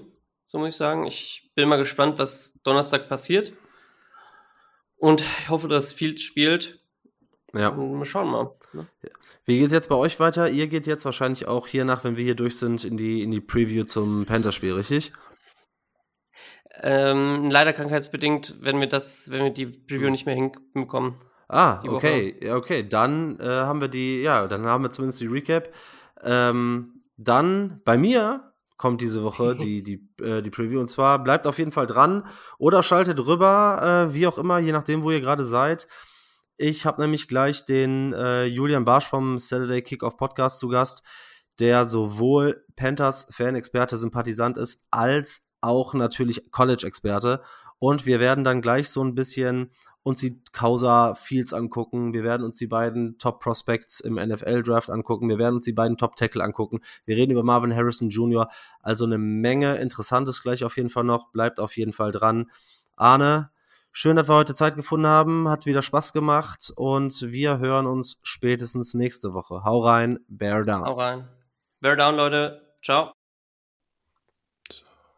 So, schön, dass ihr noch dran seid. Und jetzt, wie versprochen, gucken wir uns die Preview für den Thursday Nighter gegen die Carolina Panthers an. Und ja, wie eben schon angekündigt, habe ich mir natürlich hier einen ganz besonderen Gast reingeholt. Und zwar den Julian Barsch vom Saturday Kickoff Podcast. Ich meine, der eine oder andere wird den Podcast kennen, der eine oder andere wird den Julian kennen. In meinen Augen die Experten ne, im deutschsprachigen Raum für die College Football Coverage und Draft Analyse. Julian, wie geht's dir? Schön, dass du da bist. Alles klar. Alles bestens. Ich freue mich sehr, dass ich äh, hier bei dir sein darf äh, und bin mal gespannt. Also, auch wenn dieses Matchup jetzt für so ein Thursday Night Game ist äh, schon ein bisschen underwhelming, glaube ich gerade. Aber das Gute ist ja, wie du es gerade auch angekündigt hast, man hat dann halt eben auch ein bisschen die Möglichkeit über äh, Themen, die uns dann in der Offseason erwarten, die dann ja auch sehr, sehr exciting, zumindest für Bears-Fans äh, sind, ähm, zu sprechen. Deswegen, ja, ich freue mich drauf. Ja, genau, du, äh, hast es gerade angesprochen. Wir werden natürlich heute nicht nur über, über die Preview des äh, Donnerstagsspiels sprechen, sondern ich habe den Julian im Vorfeld schon mal ein bisschen darauf festgenagelt, dass er ein bisschen was zu potenziellen äh, Draft Prospects äh, sagen soll, darf, möchte. Und vorher kannst du vielleicht dem einen oder anderen, der euch noch nicht kennt oder auch der sich gerne mehr mit College Football beschäftigen will, mal kurz sagen, wer ihr seid, was ihr macht und äh, vielleicht auch, wo man euch so findet, wobei das war ja wahrscheinlich das übliche ist, aber vielleicht erzählst du mal ein bisschen was. Yes, äh, genau, der Saturday Kickoff Podcast, den habe ich vor, boah, jetzt ist wahrscheinlich schon über fünf Jahre her gestartet. Ähm, wir steuern schon auf die 300 Folgen zu. Das dürfte in der nächsten Draft-Season dann, äh, dürften wir das dann erreichen. Und äh, genau, mittlerweile sind wir sogar zu fünft im Team. Das ist äh, ziemlich cool, weil dadurch können wir uns das auch ein bisschen besser aufteilen. Also für all diejenigen, die entweder schon voll im College Football drin sind oder da halt reinkommen wollen, ist es, glaube ich, ziemlich cool, weil wir halt zwei Folgen die Woche machen und es ist zwar schon sehr nerdy, aber ich glaube trotzdem ein guter Weg, um reinzukommen.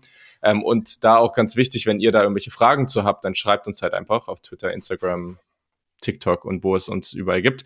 Ähm, deswegen, das ist auf jeden Fall der Teil, den wir in der Saison sehr intensiv machen, aber auch da geht's dann schon, und das ist ja immer so unser Spruch, it's always Draft Season eigentlich zu jeder Zeit sprechen wir auch immer über die Prospects. In der, auch in, äh, im Sommer schauen wir schon eigentlich drauf, wie die nächste Draft aussehen kann.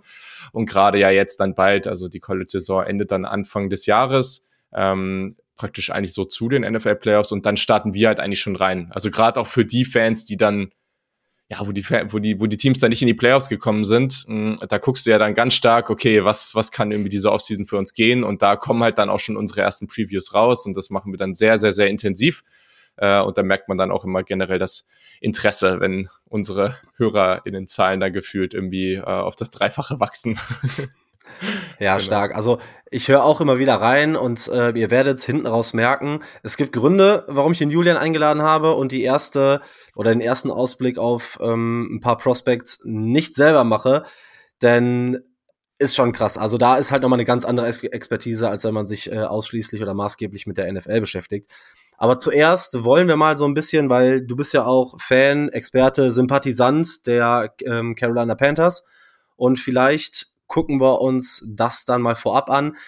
Hm, die Panthers haben jetzt am Sonntag 13 zu 27 gegen die Colts verloren und gehen 1-7. Mhm, aktuell, also wenn ich mir so die, die Advanced Stats angucke, bisher nicht so pralle, ne? Offensive EPA per Play irgendwie auf 27, äh, dabei Dropback EPA per Play auf 27 und Rushing EPA per Play auf 28 und auf der defensiven Seite sieht es nicht, nicht viel anders aus mit ähm, der defensiven EPA per Play auf 28, die Dropback EPA per Play sieht ganz okay aus mit 18, Rushing ist man dead last. Mm, wie lief denn bisher so für dich die Season? Was fällt auf? Was mit dem Coaching-Staff? Wie sieht Bryce mhm. Young aus? Ähm, wie läuft so die Season für dich? War das erwartend oder ähm, was ist so dein Eindruck? Ich glaube, da gibt es halt unterschiedliche Ansätze zu. Also viele Panthers-Fans haben, glaube ich, mit, mit mehr gerechnet. Also, und es ist ja auch fair. Du holst dir den ersten Pick, du tradest dafür hoch. Ich meine, wisst ihr ja. ähm, und, äh, und holst dir halt diesen, ich sag mal, All-Star-Coaching-Staff rein. Da wurde eine Menge Hype generiert. Und dann hat man natürlich auf der Wide Receiver Position ja schon auch noch was gemacht. Es ist jetzt nicht so, dass man das ignoriert hat. Ähm, ich bin da, glaube ich, ein bisschen anders reingegangen. Jetzt gerade diese, diese Sequenz vor der Bye Week, sechs Spiele. Da haben einige gedacht, ja, vielleicht können wir da irgendwie 3-3, vielleicht können wir auch 4-2 gehen und so. Und ich habe da eigentlich immer mehr mit so einer 2-4-1-5 gerechnet. Dass es jetzt so schlecht werden würde, habe ich jetzt auch persönlich nicht unbedingt mitgerechnet, aber es ist halt okay es geht dieses Jahr auch nicht zwingend darum, jetzt hier irgendwie großartig viele Siege rauszuholen, mm, sondern halt einfach dieses Team so weit zu entwickeln, wie nur irgendwie möglich. Das Problem, was ich mit der Geschichte gerade habe, mm, und das ist jetzt gar nicht so zwingend ich weiß gar nicht, das Play-Calling, ja, manchmal, aber ich glaube, das ist gar nicht so das große Problem. Das Thema ist halt wirklich einfach mit dem Surrounding für Bryce Young. Also die Defense, du hast gerade schon angesprochen, die, die Analytics dabei sind jetzt auch nicht so mega positiv, aber die Defense ist, glaube ich, nicht das große Problem. Da gibt es gerade auch viele Verletzte, das ist natürlich nicht ideal. Ähm, der Pass-Rush ist eigentlich immer noch ganz okay. Ähm, gerade Brian Burns das sticht da natürlich hervor gerade bei den DBs hast du halt einfach viele Verletzte. Jeremy Chin kriegt das nicht mehr aufs Feld. Sehr, also leider, ich war eigentlich großer Fan, mhm. ähm, was er in seinem Rookie-Jahr gemacht hat. JC Horn, den wir äh, vor ein paar Jahren in der ersten Runde gezogen haben, ähm, ist, ist jetzt wieder verletzt und so. Es ist halt einfach nicht die Situation, die du dir wünschst. Mhm, aber Burns, Derek Brown und so, die spielen gut. Bei Bryce Young ist halt einfach das Ding, wir sehen jetzt gerade bei anderen Teams wie Quarterbacks oder Rookie-Quarterbacks auch durchaus sehr positiv oder extrem positiv, wenn wir auf CJ Stroud gucken, ähm, ja. agieren da ist es aber einfach, man kriegt es halt einfach besser hin, diese Surroundings für ihn zu schaffen. Also die Offensive Line der Panthers war letztes Jahr sehr gut und ist einfach komplett eingebrochen. Also da gab es natürlich auch Verletzte, aber das ist gerade so, so schwach, was da passiert. Das merkst du dann auch im Rushing Game. Das ist einfach, ja, gestern gab es jetzt mal so Momente, wo es mal wieder okay war, aber gerade zu Beginn des Spiels war das halt wieder eine mittlere Katastrophe. Mm, und gegen den Pass sieht es eigentlich meistens nicht viel besser aus. Und dann hast du dazu eigentlich neben Adam Phelan, der ja eigentlich ziemlich gut spielt, was auch irgendwo eine Überraschung ist, dass der so konstant am Start ist, ja. hast du halt niemanden. Also, ich glaube, was war die Statistik, wenn du irgendwie auf äh, die Yards per Route Run geguckt hast, dann ist Adam Phelan so okay, also wahrscheinlich irgendwie so bei, bei, ist bei zwei, ein bisschen über zwei gewesen, also wahrscheinlich irgendwie so Top 30, Top 40 in der NFL. Kein anderer mhm. Receiver war über, war, also alle waren unter eins. Also das okay, ist wirklich, also das ist wirklich einfach richtig, richtig schwach. Ähm, und da ist niemand, da, das ist so wenig explosiv, was da passiert.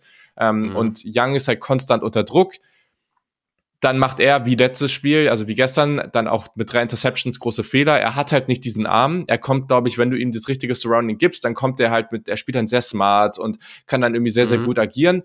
Diese Situation hat er gerade nicht, er hat sich noch nicht an die NFL gewöhnt. Der Sieg letzte Woche, das war okay, das war besser. Da hat man auch gemerkt, okay, jetzt gerade wird er irgendwie komfortabler, aber da hat es eben auch besser funktioniert, dass irgendwie die Offensive Line ein bisschen mehr gehalten hat. Und es war ein bisschen besser und gestern war es halt wieder ein krasser Schritt zurück.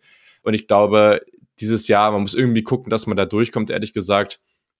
Es ist bitter, dass man natürlich jetzt keinen First Rounder hat, umso besser für euch. Und dann muss es am Ende dahin gehen, dass du alles, alles, alles Erdenkliche tust nächstes, nächste Offseason, um diese Offense zu verstärken, weil du musst eigentlich nächstes Jahr, aller spätestens übernächstes Jahr, und das, ich meine, könnt ihr ein Lied von singen mit, mit Justin Fields, irgendwie die Situation schaffen, dass du ihn evaluieren kannst. Das ist das Aller, Allerwichtigste. Ja. Und das kannst du gerade einfach nicht. Ja, du hast ein paar interessante Punkte gesagt, und zwar auch diese Parallele, weil du schon Justin Fields angesprochen hast mit der Evaluation des Quarterbacks und die Surroundings schaffen.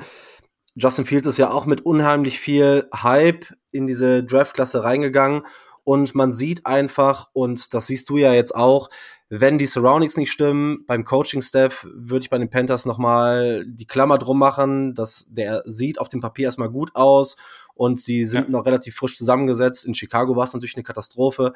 Wenn du jungen Quarterbacks ein schlechtes Umfeld schaffst, dann ist natürlich so eine Entwicklung auch super schwierig. Und da ist es auch fast egal, wie talentiert jemand ist. Du hast den Vergleich, wahrscheinlich ging es in Richtung äh, Stroud, ne? So ähm, angesprochen. Die Umstände sehen irgendwie besser aus als wahrscheinlich vermutet. Natürlich liefert er auch auf einem Level, das man wahrscheinlich so nicht von ihm hätte erwarten können. Absolut. Dann ist natürlich die Frage, wie baut man dieses Team weiter auf? Nächstes Jahr fehlt dir dieser ganz hohe First-Round-Pick, den du gehabt hättest. Ähm, jetzt anhand von Beispielen. Klar, der Coaching-Staff wird weiter da bleiben, Bryce Young wird da bleiben. Wie sind so, ich weiß nicht, also sind da überhaupt die Ressourcen da, um nächstes Jahr einen, einen weiteren Schritt irgendwie zu machen, um irgendwie Bryce Young das Leben ein bisschen leichter zu machen? Ähm, jein, also ich glaube, erstmal gehst du natürlich da rein und das Problem ist gerade, dass du halt einen Adam Phelan zum Beispiel da hast, der ja dann halt noch mal ein Jahr älter wird. Also das ist ja gerade so praktisch, was das Passing Game angeht, deine Offense. Ähm, man muss halt gucken, ob ein DJ Chark und Co., ob die da bleiben. Aber ja, ist jetzt bisher halt auch nicht so der Hammer. Ja, der Pick, das schmerzt natürlich. Man hat jetzt in der Trading Deadline auch nichts gemacht. Und du wirst halt einen hohen Zweitrunden-Pick haben. Das ist natürlich cool. Du hast dann einen Drittrunden-Pick, Viertrunden-Pick. Das ist alles da. Also da musst du dann halt einfach reingehen und wirklich, ja, wahrscheinlich alles oder viel davon in die Offense ähm, stecken. Und mhm. dein Cap Space ist jetzt schon nicht wenig. Da ist schon einiges da. Man muss jetzt mal gucken. Brian Burns ist noch nicht unter Vertrag. Das muss man jetzt eigentlich erledigen, weil sonst war das halt einfach bitter, dass man ihn nicht getradet hat. Dann gibt's auch ein paar andere, Frankie Louvu zum Beispiel, der sich toll entwickelt hat bei den Panthers. Das wäre eigentlich schade, wenn man den irgendwie ziehen lässt. Aber ja, also es ist nicht so viel. Eine Sache, die man nicht unterschätzen darf aktuell, die Panthers haben eine Menge Dead Cap. Also aus dem ja, McCaffrey Trade und noch ein paar andere. Das ist, ich glaube, das sind irgendwie, ich weiß gar nicht, also 18 Millionen oder wenn nicht sogar mehr. Also es ist auf jeden Fall ein relativ großer Batzen, okay. den sie da an Dead Cap haben, der jetzt sich dann auflöst zum nächsten Jahr. Also du kannst dann in der Free Agency schon was machen. Da muss man aber ja auch immer vorsichtig sein. Also da nicht zu viel Geld rausschmeißen. Ja, ja. Die Free Agents in der NFL, das ist ja eh meist eigentlich relativ übersichtlich. Also ich glaube, du musst halt irgendwie eine Baseline erreichen und ja, wahrscheinlich ja, du musst irgendwie gucken. Also vielleicht kannst du die Offensive Line so ein bisschen unterstützen durch Free Agency Moves, gerade Interior da dir ein, zwei Leute reinholen und mhm. dann im Idealfall musst du wahrscheinlich irgendwie gucken, dass du weiß ich nicht, ne? Vielleicht musst du sogar Zweit- und Drittrunden-Pick in Wide Receiver stecken und da irgendwie voll auf Upside gehen, so dass das irgendwie was wird. Also das ist wahrscheinlich, ja. die, die Codes, gegen die sie jetzt gerade gespielt haben, sind ja ein gutes Beispiel. Also so ein Josh Downs hast du halt kriegst du ja auch in so einer, in so einer Range und das ist halt jemand, der dir immens hilft und das ist wirklich sehr schön in der nächsten Draftklasse. Ich glaube, wir können darauf gucken, ob das eine ähnlich, wenn vielleicht nicht sogar bessere Draftklasse als vor zwei Jahren ist. Also das ist wirklich mhm. eine richtig, richtig tiefe Wide Receiver Klasse mit ganz, ganz viel Talent. Ähm, und das ist wirklich was, da kann halt dann auch das ein oder andere, oder ich würde sogar damit rechnen, dass der ein oder andere First Round Receiver dann irgendwie durchrutscht und du den Anfang der zweiten Runde bekommst. Du kannst natürlich auch sagen, du gehst hoch mit deinem Pick das ist natürlich immer ein bisschen risky, weil dann gehst du wieder diesen Schritt und, und vergibst irgendwie dieses zukünftige Material in deinen Picks, aber vielleicht muss man das dann auch machen. Ähm, ja, aber die Situation ist nicht ideal. Das ist absolut der Fall. Ja, abschließend vielleicht noch, bevor wir so ein bisschen äh, auf das Spiel am Donnerstag zu sprechen kommen.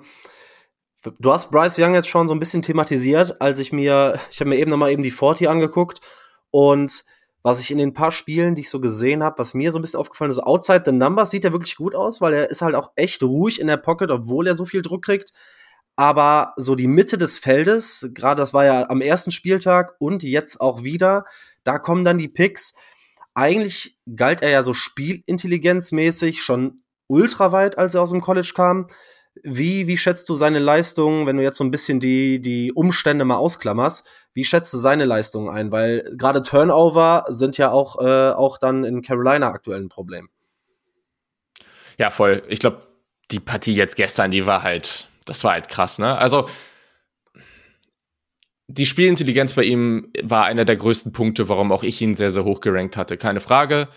Hm, du musst ich glaube, er wird einfach noch ein bisschen Zeit brauchen, sich da auch dran zu gewöhnen.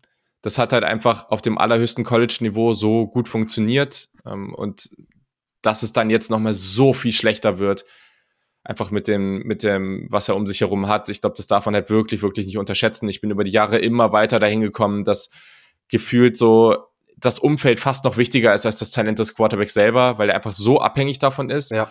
Aber, ähm, und, und gerade in Justin Fields war der auch ein hervorragendes Beispiel für. Klar hat er auch nicht alles richtig gemacht, aber ich war halt auch wirklich ein Riesenfan von ihm. Jetzt auch unabhängig davon, dass ich Ohio State-Fan bin.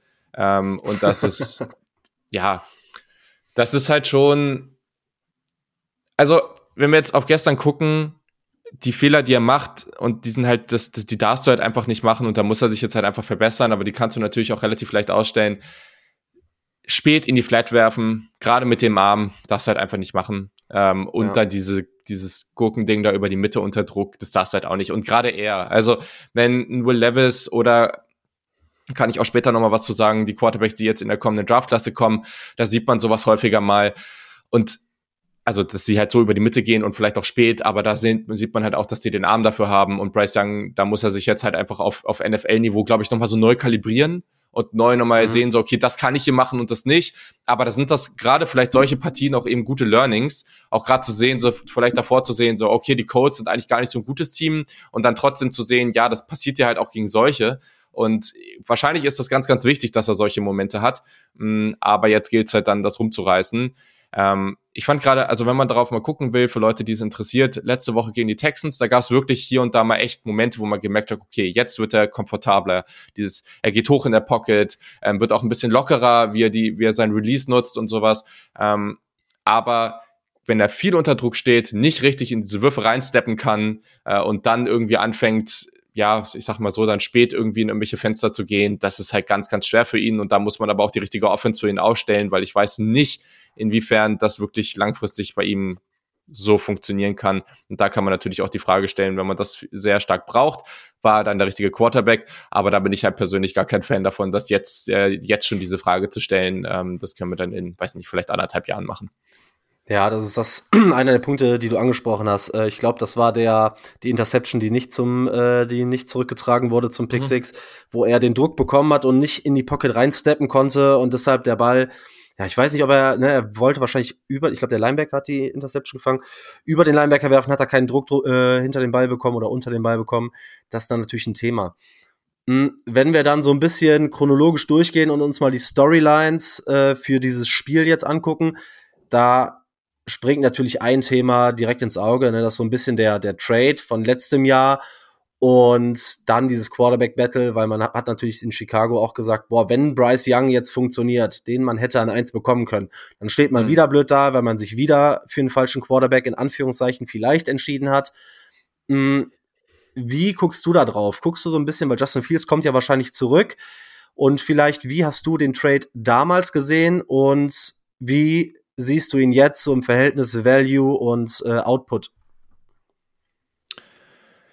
Ja, also ich war damals übrigens auch schon pisst, dass man Jesse Horn genommen hat und nicht Justin Fields, weil die hätten die Panthers ja nehmen können damals. Ähm, das war ärgerlich. Selbst wenn das dann so gelaufen wäre wie bei den Bears, dann, dann wüsstest du halt jetzt mehr und dann kannst du jetzt halt so da reingehen.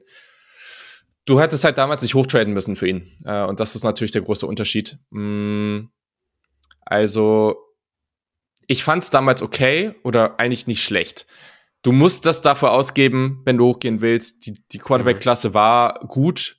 Und wenn du da hochgehst und sagst, das ist unser Spieler, den wollen wir, dann, ich glaube, dann kann, ich finde das schwer, das zu kritisieren, ehrlich gesagt. Also, das, ähm, das finde ich vollkommen okay. Gleichzeitig habe ich es aus Bears Perspektive geliebt, weil darunter zu gehen, nur den First mitzunehmen, das ist halt, damit hilfst du deiner Offense und kannst Fields besser evaluieren. Ist natürlich jetzt doof mit der Verletzung und so, aber das ähm, hilft dann enorm. Plus dann halt einfach da rauszugehen und diesen First mitzunehmen. Ja, also du bist halt jetzt in so einer entspannten Situation, egal was du machen willst. Ähm, plus, das kommt auch nochmal dazu. Das war bei den Panthers halt schwierig, weil das ist immer ein Problem. Der Owner ist ungeduldig und wollte natürlich was machen. Ich bin mir ziemlich sicher, dass der da was mitzureden hatte.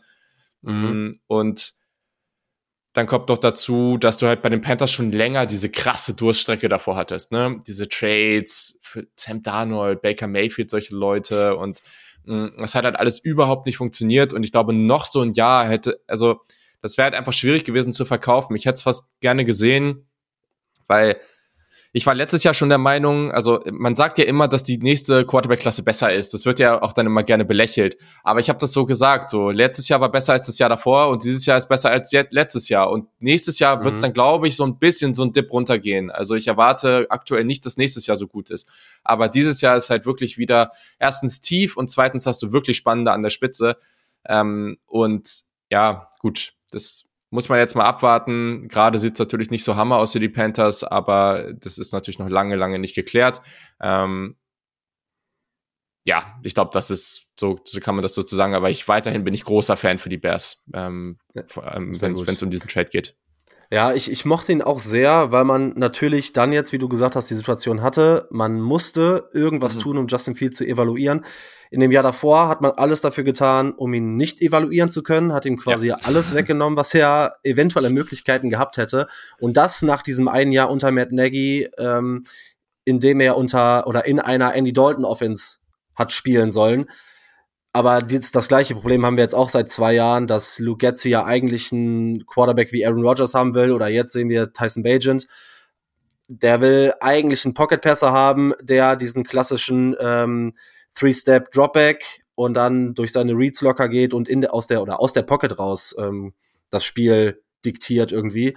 Und es wird einfach super wenig ähm, ja outside der Pocket kreiert. Justin Fields wird nicht nach seinen äh, Stärken gecoacht. So, wenn ich überlege, das erste, was quasi unter dem neuen Coaching-Staff gemacht wurde, ist, dass seine Throwing Motion geändert wurde, dass seine äh, Fußstellung umgekehrt wurde beim, beim Dropback. Und ja, wenn du so viel, ja, über, ich weiß nicht, wie man es auf Deutsch hat, überkommen musst als junger Spieler, der mhm. sich in der Entwicklung befindet, dann weiß ich nicht, der werden ja mehr Steine in den Weg gelegt, als, äh, als dir Hilfe an die ja. Seite gestellt wird. Deshalb bin ich sehr, sehr gespannt, auch was in dieser Offseason noch passiert. Ähm, du hast es schon richtigerweise angesprochen, die Verletzung hilft da natürlich nicht.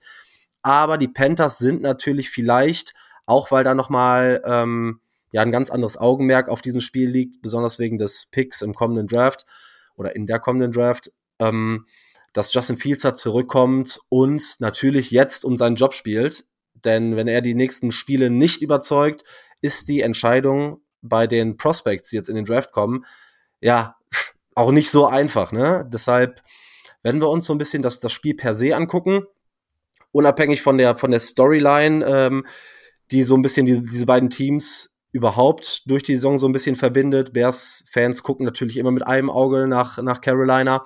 Hm für mich, ich habe mir mal so ein bisschen die Key Matchups angeguckt, bisschen geguckt, was machen die Teams, was spielen die Teams, was können die Teams. Und ein Riesending ist für mich, ich weiß nicht, wie du das siehst, ist auf beiden Seiten des Balles das Rushing. Weil wenn ich mir angucke, wie Carolina den Ball läuft und wie Carolina den Lauf verteidigt, dann müsste das eigentlich ein riesen, riesen Vorteil für Chicago sein, weil wir haben es eben angesprochen, Offensive EPA, also Rushing EPA für die, mhm. für die Panthers, da sind es auf 28, die Bears sind auf 5 und auf defensiver Seite die Rushing EPA liegt bei den Panthers bei, sind die auf 32 und die Bears auf 3. Ich glaube, dass Chicago den Ball verhältnismäßig gut laufen kann mit dieser Offense und genauso auf der anderen Seite die Panthers irgendwie so zwingt, dass Bryce Young ja das Spiel mit dem Arm gewinnen muss. Was glaubst du oder glaubst du, dass das Rushing Game der, der Panthers funktionieren kann und wie wichtig ist das überhaupt aktuell für Bryce Young, damit er auch ein bisschen mehr nach seinen Stärken spielen kann? Also nee, in, in, in die Rushing Offense der Panthers habe ich gerade kein Vertrauen, ganz einfach. Ähm, auch, auch wenn ich, also ich mag Chuba Hubbard mittlerweile ganz gerne, der hat sich echt gemacht. Das ist auf jeden Fall auch derjenige Running Back, der da am, am ehesten was reißen kann, auch wenn Miles Sanders jetzt in dieser Partie endlich mal wenigstens so ein paar Momente hatte, aber dieses Signing ist halt mit damals schon viele kritisiert und Mhm. Ist auch nicht gut gealtert. Ähm, also ich, ich glaube, da würde ich es genauso unterschreiben, wie du das, was du jetzt gesagt hast. Ähm, das, was halt wirklich das Ding ist jetzt hier, und das ist halt, ich glaube, darauf, wo es mehr auf ankommen wird für die Panthers dann am Ende, ist halt, kannst du dann, kannst du das Passing Game irgendwie an den Start bekommen. Und da ist es eben spannend, weil auf der einen Seite kann es eben der, der Pass Rush der, der Bears ist ja jetzt nicht so der Hammer. Natürlich ist, gerade wenn du die Statistiken jetzt anguckst, gesagt. Ähm, hast, ja, aber wenn du die Statistiken anguckst, dann kannst du natürlich ähm, Montez Sweat jetzt natürlich noch nicht wirklich mit reinnehmen, ähm, der jetzt erst gekommen ist und daher, mh, mm, ich glaube, das ist jetzt halt für beide Teams dann eine Chance. Entweder Bryce Young hat ein bisschen mehr die Situation wie letzte Woche, wo er ein bisschen mehr aufspielen konnte, ein bisschen mehr Ruhe auch in der Pocket hat, Pocket hat und dann kann er das ja auch, kleine Frage. Oder ist es halt wirklich die Chance für die Bears, sich dann in diesem Bereich auch mal zu etablieren, mit Sweat vielleicht mal so ein bisschen so ein, ja, so ein schönes, äh, so eine schöne Partie zu haben, wo er dann auch mal wirklich gut rein, reinstarten kann. Ich meine, klar, diese Woche war es auch schon, aber ähm, das ging ja jetzt auch irgendwie alles sehr schnell. Also, ja. ich würde tendenziell eher sagen, dass auch das wieder nicht so leicht wird für die, für die Panthers. Ähm, und würde eher, also gerade wie die, wie die Offensive Line da auch wieder aussah, ähm, würde ich eher damit rechnen, dass die Bears hier vielleicht mal so sich so ein bisschen etablieren können, was den Pass Rush auch angeht. Ähm, und dadurch, dass wir einfach bei den, das liegt ja auch nicht nur an der Offensive Line. Die Wide Receiver sind halt einfach so, kreieren so wenig Separation. Das ist so, so schwierig für Young. Ähm, deswegen glaube ich hier, dass das ein, gerade dieses Matchup da kann in, in beide Richtungen eigentlich ist ein ganz großer, ganz großer Vorteil für die Bears. Ja, schön. Da, guck mal, für sowas äh, lade ich ja. Gäste wie dich ein, denn das wäre genau der zweite Punkt, den ich angesprochen hätte, und zwar der Pass Rush gegen Young so ein bisschen, weil wenn der Run nicht funktioniert für Carolina, und der Pass Rush, ne, der struggelt in Chicago so ein bisschen. Auf der anderen Seite struggelt die O-Line ähm, bei den Panthers. Dann ist natürlich die Frage, bekommt Bryce Young da ein bisschen Zeit? Denn man hat es jetzt viel gesehen und ich thematisiere das irgendwie jede Woche und habe das auch eben in der in der Recap des Spiels von, von Sonntag angesprochen. Denn Matt Eberfluss spielt ja immer noch dieses Asbach uralte, nicht zeitgemäße, softe Zone, Cover 2, Temper 2 defensive Scheme. Und also wenn ich, ich habe es eben angesprochen, wenn ich, wenn ich sehe, dass an der Goal-Line äh, die Cover 2 mit irgendwie, oder dass die Goal-Line verteidigt wird mit fünf Yards Raum für die Receiver und da gar kein Druck an der Line of Scrimmage auf die Receiver von den, von den Cornerbacks ausgeübt wird. Ich meine, das ist ja ein, ein Scheme-Ding, das sind ja nicht die Spieler. Ja, die Spieler ja. entscheiden ja nicht, äh, verteidige ich an der Line of Scrimmage oder verteidige ich fünf Jahre Deep, das ist ein, ein Scheme-Ding. Und da ist natürlich Young, weil er auch, er kann ja den Ball schnell loswerden und dann gerade so underneath wäre natürlich auch dann ein Punkt, gerade mit der O-Line, den Pass Rush so ein bisschen auszuweichen, gerade Thielen oder auch Hubbard dann im Passing Game so ein bisschen mit einzubinden. Das wäre wahrscheinlich so ein Weg, wo die Carolina Offense versuchen muss, irgendwie ihren Rhythmus zu finden, meiner Einstellung nach. Ja, das ist sicherlich ein Weg, um die Panthers ins Spiel zu bringen. Also absolut. da gehe da ja. geh ich mit. Also auch ein, Mingo zum Beispiel, der ja auch ein bisschen Zeit braucht, aber der ja auch dann jemand ist, der halt einfach sehr bullig äh, daherkommt, irgendwie sehr viel Physis hat, wenn der halt kurze Bälle fangen kann äh, und ja, da einfach dann was einfach die Möglichkeiten hat, da mehr draus zu machen. Ähm, das ist schon, glaube ich, nicht ideal, um gegen die Panthers Offense zu spielen. Trotzdem, ich muss einfach sagen, selbst wenn die Panthers jetzt das Passing Game oder nicht so sehr gestört werden, wenn Young nicht so viel unter Druck ist, selbst dann glaube ich halt einfach nicht, dass die so, also dass die so High-End, eine High-End-Offense gerade raushauen können. Ich glaube, da sind die halt einfach noch nicht. Mm, und mhm. dazu fehlen dann halt auch die Waffen. Es ist, das Ding ist ja auch, es ist ja auch nicht so, dass du sagen kannst, ja, sie kriegen nicht genug Zeit und deswegen können sie die Receiver jetzt gerade nicht genug ins Spiel bringen. Nee, das sind auch einfach nicht die explosiven Receiver. Du hast eigentlich keine wirkliche Waffe, um krass das Feld tief runterzugehen. Das passiert einfach nicht. Also mhm. gestern war es, glaube ich, einmal, dass Hayden Hurst da, ich glaube, irgendwann im dritten Viertel oder das war ganz kurz ja. vor der Interception, ich glaube, oder sogar viertes Viertel, ähm, dann diesen tiefen Ball einmal bekommen hat. Aber das sind so, also ich bin immer schon so überrascht von solchen Momenten, weil das gerade so selten passiert. Und ja, also deswegen, selbst wenn, wenn der Passrush der Bears da nicht so am Start ist, rechne ich nicht damit, dass die, dass die jetzt hier irgendwie, weiß nicht, über 30 Punkte oder sowas raushauen. Deswegen, ähm, wenn du da dann auf der anderen Seite als Bears irgendwie das, das mit dem Rushing Game irgendwie die Zeit ganz gut dominieren kannst und irgendwie kontrollieren kannst, dann sollten die da eigentlich schon in dieser, in einer sehr, sehr angenehmen Position sein. Ja, ich meine, Lugetzi hat gezeigt, dass er, auch wenn der Lauf funktioniert, immer wieder eigentlich nicht dabei bleibt, je nachdem, wie das Spiel läuft. Ich meine, auch aus Chicago-Sicht war man ja jetzt relativ viel in Rückstand, so dass man ja. immer wieder dann doch auch ähm, vom Gamescript abweichen musste und irgendwie mehr passen musste und das auch mit einem mit einem äh, Quarterback wie Tyson Bagent. Hast du noch so ein Matchup, wo du sagst, boah, da werfe ich ein Auge drauf, wenn ich mir das Spiel angucke? Das könnte eventuell für den Ausgang des Spiels mitentscheidend sein, abgesehen vom Rushing Game und dem Pass Rush gegen, ähm, gegen Young?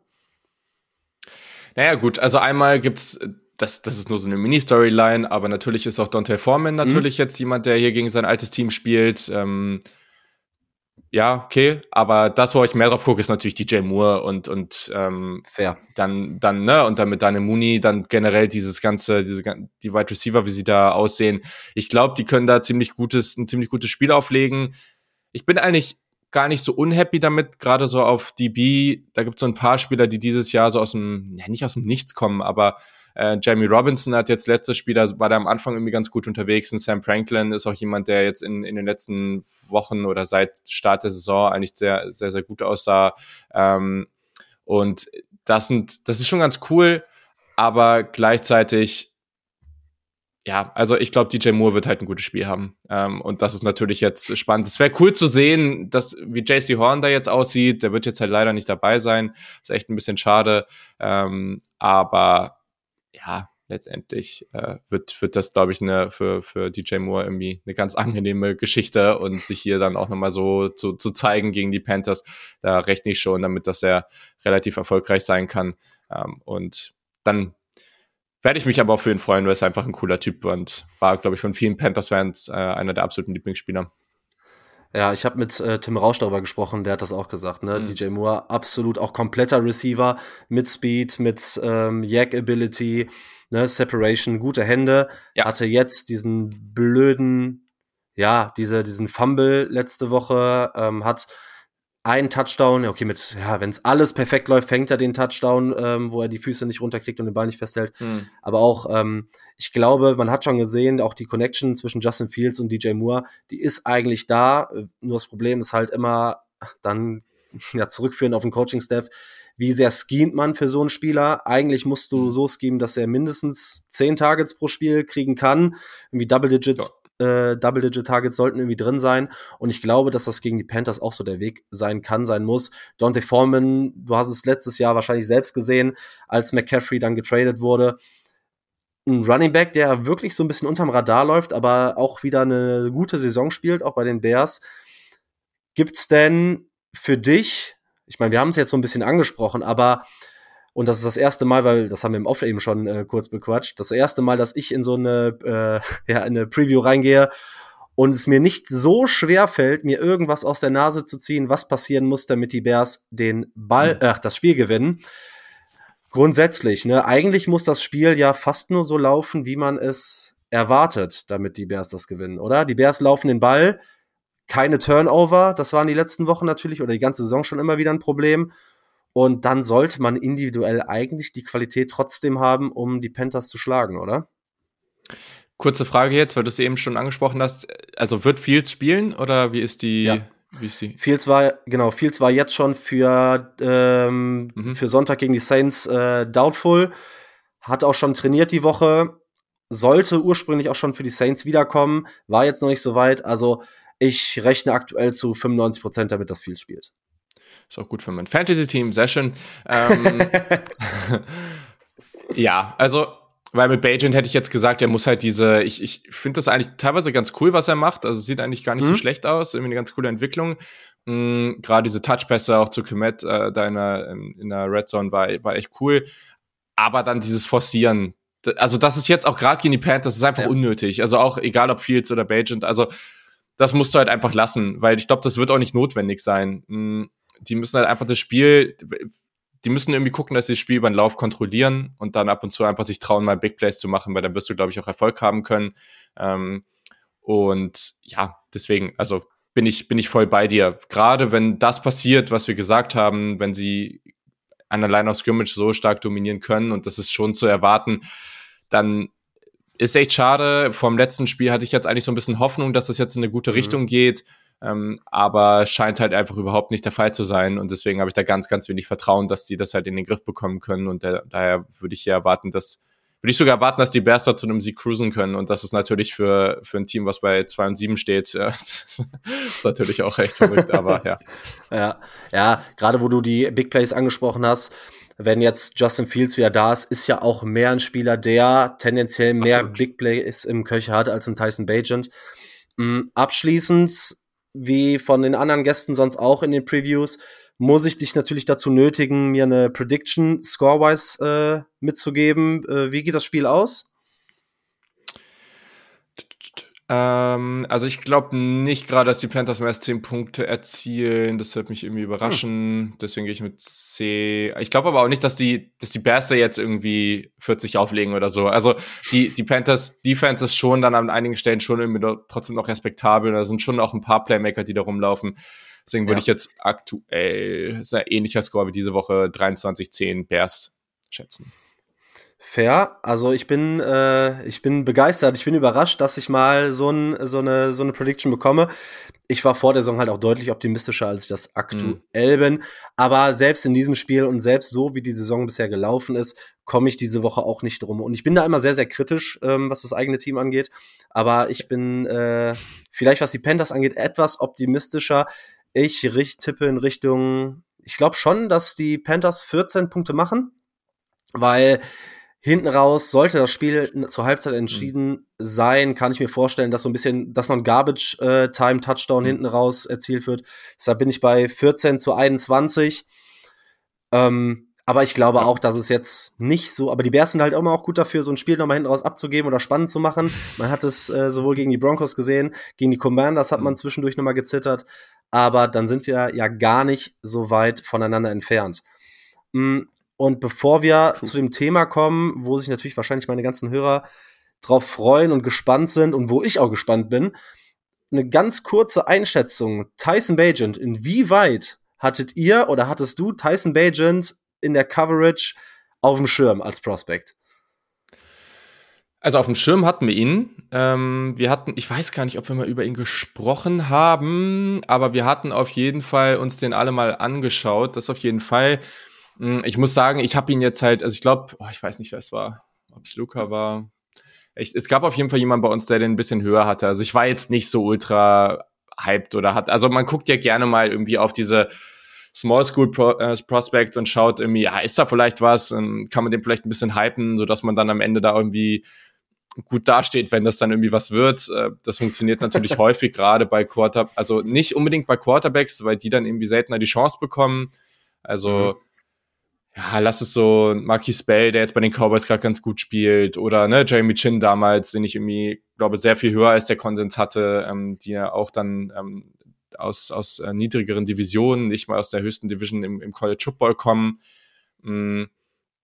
Aber bei Bajent, das war schon jemand, wo man gesagt hat, okay, du hast halt jetzt, und das ist auch zu erwarten, also das ist halt nicht so der physische Überspieler ist, ne? Also dass er jetzt nicht der stärkste Arm und alles am Start ist.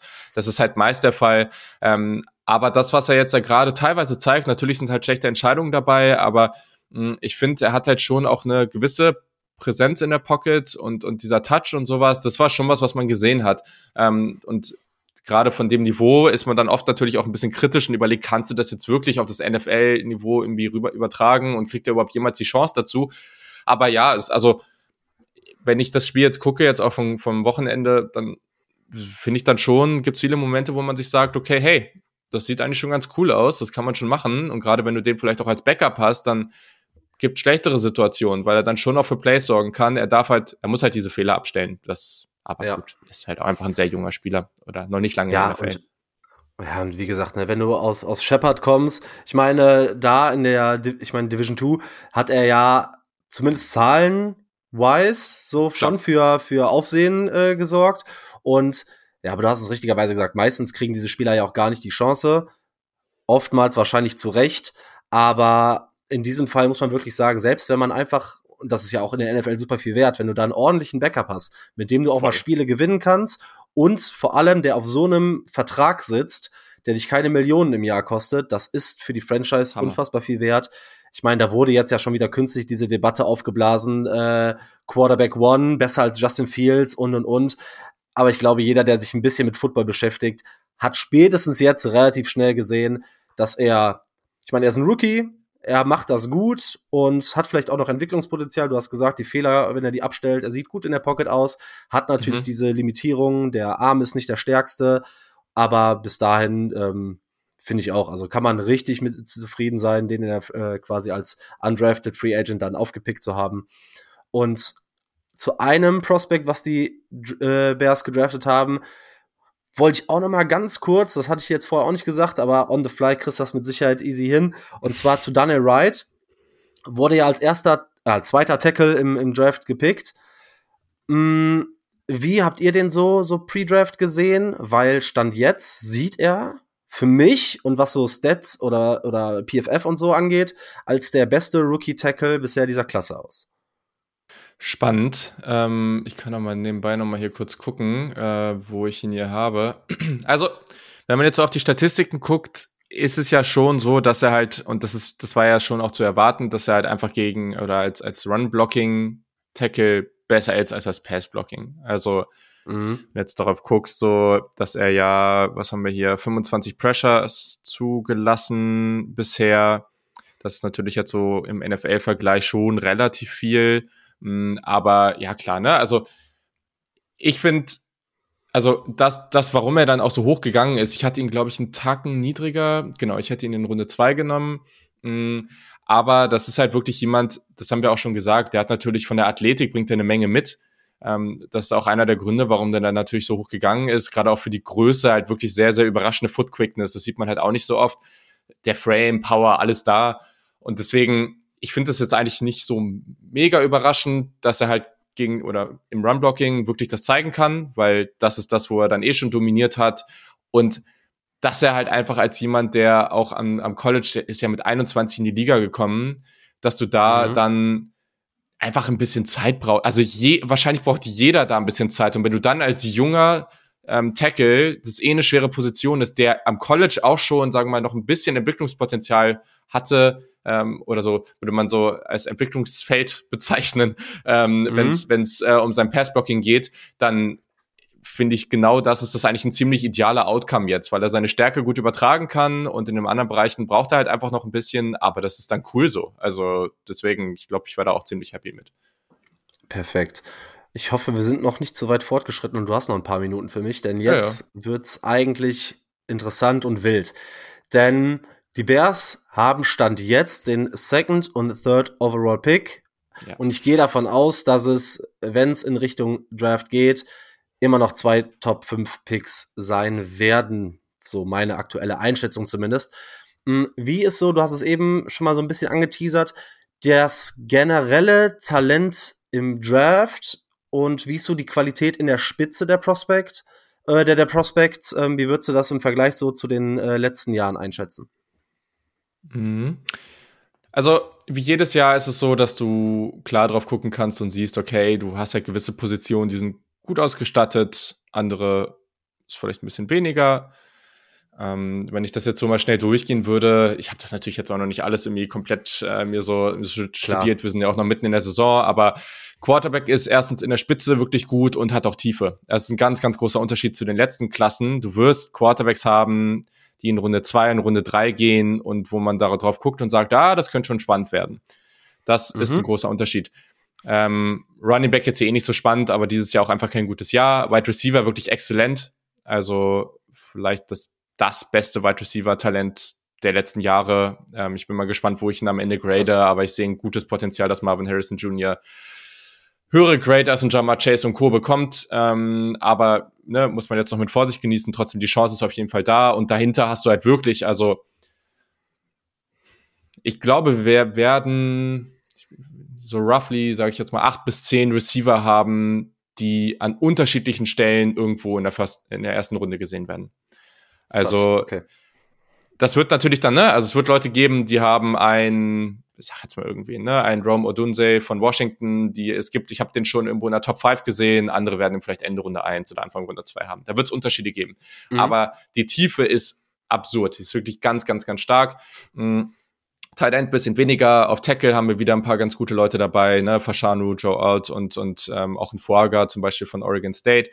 Interior Offensive Line, ja, mal schauen. Und in der Defense, ähm, ich glaube, auf Cornerback ist dieses Jahr nicht ganz so krass. Das war letztes Jahr halt wirklich sehr, sehr gut. Ähm, und sieht man ja mit Witherspoon zum Beispiel jetzt auch schon. Gonzales hat sich ja leider verletzt. Das ist sehr, sehr, sehr ja. schade. Ähm, Linebacker weiß ich auch nicht. Und ich glaube, bei Edge wird es ein bisschen Unterschiede geben in der Einschätzung. Also es gibt die Leute, die sehen da schon eine große Tiefe. Ähm, und es gibt andere, die sagen, ja, es ist nicht ganz so top-happy. Aber das, was man sagen kann, in der NFL sind Quarterbacks und Wide Receiver halt einfach sehr wichtig und die gibt's dieses Jahr ohne Ende. Ähm, und das ist, beziehungsweise bei Quarterback muss man halt einfach schauen, da gibt's halt eine klare Spitze, meiner Meinung nach. Mal gucken, wie ich das mhm. dann in ein paar Monaten sehe. Aber der große, und das, was sehr spannend ist, wenn die Bears wirklich da bleiben, wo sie gerade stehen. Also, und das hat Dan Brookler neulich auch nochmal gesagt von The Athletic, und ich bin da irgendwie ziemlich ähnlicher Meinung. Es gab selten die Situation, dass ich so früh ja, wahrscheinlich so eine 80-prozentige Chance setzen würde, dass die Top 3 Spieler der Draft schon feststehen. Okay. Natürlich kann, das, kann sich das ändern, aber wir haben die zwei Quarterbacks, Caleb Williams, USC, und wir haben Drake May von North Carolina und wir haben Marvin Harrison Jr. als absolutes Top-Wide Receiver-Talent. Und mich würde es sehr, sehr überraschen, also natürlich kann auch was passieren, aber es würde mich schon sehr überraschen, wenn die, wenn die drei nicht auch die ersten drei Picks sind, in was für einer Reihenfolge mhm. auch immer. Ja, dann ist für die Bears wird es natürlich spannend, ne? wenn man, je nachdem, wie Justin Fields die letzten Spiele spielt. Und die Frage ist halt, ist es überhaupt relevant, wie gut er spielt, wenn man die Möglichkeit hat, einen dieser beiden Quarterbacks zu draften? Weil ja immer dieses Rookie-Fenster mit einhergeht und ähm, der Cap-Faktor natürlich da immer seine Rolle spielt. Da bin ich sehr, sehr gespannt, was da passiert. Aber du hast die beiden Top-Talente auf Quarterback schon angesprochen. Dann lass uns doch mal ganz kurz über die beiden sprechen, über Caleb Williams und über Drake May, die dann beide voraussichtlich jetzt schon von den, oder generell schon die ganze Zeit von den meisten Experten als die beiden besten Prospects gesehen werden. Ich meine, dahinter hast du immer noch einen äh, Panix oder einen McCarthy, die natürlich auch immer wieder im Gespräch sind. Auf jeden Fall eher, äh, First-Round-Talent hier und da zugesprochen bekommen oder das, was ich meistens lese zumindest. Aber wenn wir uns Caleb Williams angucken, wurde ja schon also man hört es immer wieder, ne, größte Talent seit Andrew Luck. Das haben wir jetzt aber auch schon ein paar Mal gehört. Wie viel ist da dran? Dann ist meine Frage, also hat er wirklich dieses unfassbare Talent? Hm, ich, der gar keine Ahnung im Vergleich zu dir von College Football hat, ich sehe da trotzdem so ähnliche Qualitäten zu Justin Fields, dieses Out of Structure, ein mhm. bisschen viel Hero Ball. Hm, ich habe so Stats gesehen, dass er schon Probleme unter Druck hat und gegen, ich glaube, die Top 15 oder Top 25 Colleges ähm, dass die Statistiken da massiv abweichen von dem, was er, was er sonst so liefert. Und die Frage ist, ist sein Spielstil und sein Talent und das, was er kann und das, was er macht, in die NFL übertragbar? Und glaubst du, dass er dieses Prospect ist, zu dem er gemacht wird? Also erstens äh, zu deinem Punkt eben, das ist, es wird sehr, sehr spannend, weil die Unterschiede zwischen den Quarterbacks, die danach kommen, in der Einschätzung, das ist, also es ist total wild, die Unterschiede teilweise. Also gibt's ja. Äh, also wirklich äh, erfahrene Draft-Experten aus den USA, die zum Beispiel Michael Penix Jr. in der Top 10 sehen und andere, die in Runde 4 sehen. Also es ist wirklich, die Unterschiede sind massiv. Ähm, und da gibt's äh, gefühlt irgendwie fünf bis acht Namen, über die da diskutiert wird. Also wird richtig cool. Ah, Caleb Williams. Ähm, es ist ein ganz, ganz schweres Thema, ähm, weil der ist halt wirklich also mit einem riesigen Hype ans College gekommen, damals zu Oklahoma, ist dann mit Lincoln Riley, der ja so einer der Offensive Minds überhaupt ist, mh, zu USC gewechselt und hat da eine eigentlich hervorragende Offense um sich herum. Spielt es auch so, ist ja, jedes Jahr eigentlich der einer der Top 3 Quarterbacks im College Football, liefert da einfach unendlich ab. Das Problem ist ein bisschen dieses Jahr, hm, dass wir sehen erstens überraschend viele Niederlagen auf dem, auf dem Sheet. Ähm, das kommt aber vor allem dadurch, dass, hm, dass UC eine, ich weiß gar nicht, wie ich es ausdrücken soll, eine absurd schlechte Defense hat. Also wirklich, also wenn man sich eine schlechte Defense vorstellt, dann doppelt man das Ganze nochmal und dann ist man bei der UC Defense. Ähm, und das hilft natürlich gar nicht. Also der Typ muss halt konstant krass ankämpfen dagegen. Ähm, das ist halt wirklich richtig, richtig hart. Und dann kommt dazu, dass die Offensive Line halt wirklich auch nicht der Hammer ist. Mhm, ähm, das, das, da ist er halt schon sehr viel unter Druck. Ich, mir, was, was gerade viel passiert, und das ist halt schon sehr früh, wenn der Quarterback oder wenn Quarterbacks schon früh feststehen, die hochgehen, dann wird halt sehr früh immer schon dann angefangen, alles auseinanderzunehmen, was da ist. Mhm. Caleb Williams hat eine ganz, ganz, ganz besondere Fähigkeit, out of structure Plays zu kreieren. Also, und das ist nicht diese Justin Fields Fähigkeit. Also, Caleb Williams ist nicht so athletisch im Sinne von schnell wie ein Justin Fields. Aber er ist auch nicht so groß. Aber er hat zum Beispiel auch, er ist unglaublich so, ja, also in, in, im Englischen würde man thick sagen. Also er ist einfach sehr, sehr so ja. breit und stark gebaut. Also der bounced richtig so von den Tackles ab. Das ist halt immer sehr, sehr gut, gerade in der Pocket. Ähm, er hat einen unglaublichen Arm, macht da unglaublich krasse Plays. Das Ding ist, was halt viel angeschaut wird, ist halt auch immer wieder das Problem. Die US-Medien teilen dann halt gerne diese wilden Plays, die dann jede Woche passieren, wo er gefühlt zehn Sekunden da irgendwie rumrennt, Houdini-mäßig und dann noch 30 Yards das Feld, diesen Ball runterschleudert. Das letzte ähm, jetzt am Wochenende war wieder so ein Play, Vierter und Eins, ich glaube so einer 30 oder so er soll irgendwie laufen, es klappt nicht und dann wirft er halt einfach das Ding zum Touchdown so. Also das ist so aus so mit so mit so einem Sidearm-Release, so ganz casual Sachen, die du eigentlich nicht siehst. Das, was dann halt kritisiert wird, ist natürlich diese Zeit in der Pocket. Ich verstehe das auch. Also wenn du einen Quarterback haben willst, das hast du eben ja schon mal angesprochen, der einfach seinen Stiefel richtig also richtig so komfortabel, traditionell und, und auch sehr diszipliniert in der Pocket runterspielt ich glaube nicht, dass das Caleb Williams jemals sein wird. Also mhm. wir müssen halt immer viel in einfach viel im Kontext sehen. Diese Offense ist auch viel darauf ausgelegt, dass du den ersten Read nimmst und wenn der erste Read halt nicht da ist, dann heißt es halt Caleb, mach mal. Und das funktioniert halt auch oft sehr, sehr, sehr gut. Ähm, dann gibt's andere Situationen, wo der junge Receiver bei Dritte und Fünf oder bei Dritte und Acht nur fünf Yards sein Out läuft und Williams sieht das und dann wirft er den Ball halt nicht, sondern er reagiert darauf und versucht halt irgendwie ein Play zu kreieren. Okay. Ähm, und mhm. das wird dann halt oft einfach ignoriert in der Situation und dann heißt es so, ja, Williams macht wieder sonst was da. Ähm, Das wird dann natürlich in der Offseason, werden wir das auch noch mal viel, viel stärker auseinandernehmen mir wird gerade zu viel auseinander, also mir wird gerade zu viel auf die Kleinigkeiten geachtet. Das ist schon ein sehr, sehr spe special Talent, was äh, der, der Caleb Williams, auf jeden Fall. Aber das darf man halt nicht ignorieren. Gerade wenn man jemand wie Fields hatte, weiß ich nicht, ob man dann zwingend einen Caleb Williams dann unbedingt haben will, der halt dann auch schon ähnliche, ich sag mal in Anführungszeichen, Probleme hat, dass er jetzt nicht immer die schnellsten Entscheidungen trifft und der schon auch viel Hero Ball spielt. Er muss es aber halt auch oft. Das ist, das wird die, mhm. das große Ding sein im Tape auseinander zu dividieren, macht er das jetzt halt, weil er, weil er nicht anders kann und es einfach nicht anders hinbekommt, oder ist das halt einfach die Situation um ihn herum? Aber es ist halt schon ein sehr, sehr special Spieler, der auch alles gibt. Das hat man jetzt am Wochenende auch wieder gesehen, wie der da da dann am Ende wirklich irgendwie in den Armen seiner Eltern lag und irgendwie geweint hat, weil er halt einfach so fertig war, weil er sich alles auf dem Spielfeld gelassen hat und am Ende gegen ein sehr, sehr gutes Team halt knapp verloren hat das ist schon ein cooler Typ, das muss man schon sagen. Diese Berichte, die es da gab, dass er dann irgendwie wenn man ihn draftet, dass er irgendwie Ownership in einem Team haben will und Das so, wollte ich dich gerade fragen. Hast du ja. da noch irgendwelche Takes zu den Issues in Anführungszeichen, so gerade du hast angesprochen, dass er wohl angeblich diese äh, Anteile oder Anteilseigner sein äh. will. Dann gab es jetzt, du hast es angesprochen, äh, da ähm, seine Emotionen äh, gezeigt mhm. hat, als er da bei seiner Familie war. Denn da waren halt auch Takes, die einen sagen, ey, der hat gerade so ein nervenaufreibendes emotionales Spiel gehabt und das bedeutet ihm richtig viel und dann ist er halt im Kreise seiner Angehörigen und ne, lässt sich da auffangen und die anderen sagen, ey, das muss ein Leader von 52 Männern sein. Da kann das nicht sein, dass der da sitzt und oder steht und weint nach so einem Spiel. Dann gab es die Thematik, dass er, ich glaube, das war, war das nicht ich weiß gar nicht, gegen, welch, gegen wen das war, aber das gegen Carolina oder so, wo der, wo der Spieler oder ein Fan aufs Feld gelaufen ist, ihm einen Spruch gedrückt hat und er danach in der, ähm, im Interview gesagt hat, ja, hör, der kleine Mann und was will der denn von mir, so nach dem Motto, da, dass da so das eine oder andere, der eine oder andere Arroganzanfall vielleicht dabei war. Glaubst du, dass das wirklich Probleme so character-wise bei ihm sein können oder wird das alles so medial, wird da zu viel gemacht?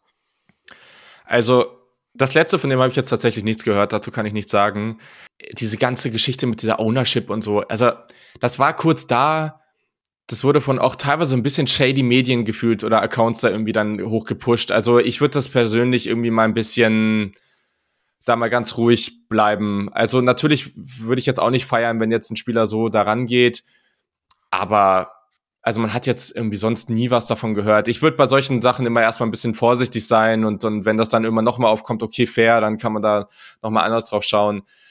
Aber ja, also da mache ich mir persönlich irgendwie sehr, sehr wenig Sorgen. Man mhm. hat doch eigentlich sonst eigentlich einfach ganz wenig mitbekommen von ihm. Also das ist halt einfach jemand, der lässt auch, der ist auch einfach auf dem Feld, der ist einfach so ultra tough, das muss man einfach wirklich sagen. Also das geht für beide Quarterbacks, die jetzt da an der Spitze sind. Da habe ich einfach überhaupt keine Zweifel, dass sie da nicht alles auf dem Feld lassen und das ist auch das andere. Also so, damit kann ich persönlich wirklich also so gar nichts anfangen, wenn man dann sowas kritisiert, dass er danach dann seine Emotionen zeigt, weil ich mir nur denke, so, erstens sind das alles unglaublich junge Menschen. Das ist der erste Punkt, den wir hier nochmal betrachten müssen. Ja. Mm, die unter einem absurden Druck stehen. Also die stehen, die spielen vor größeren Stadien als in der NFL.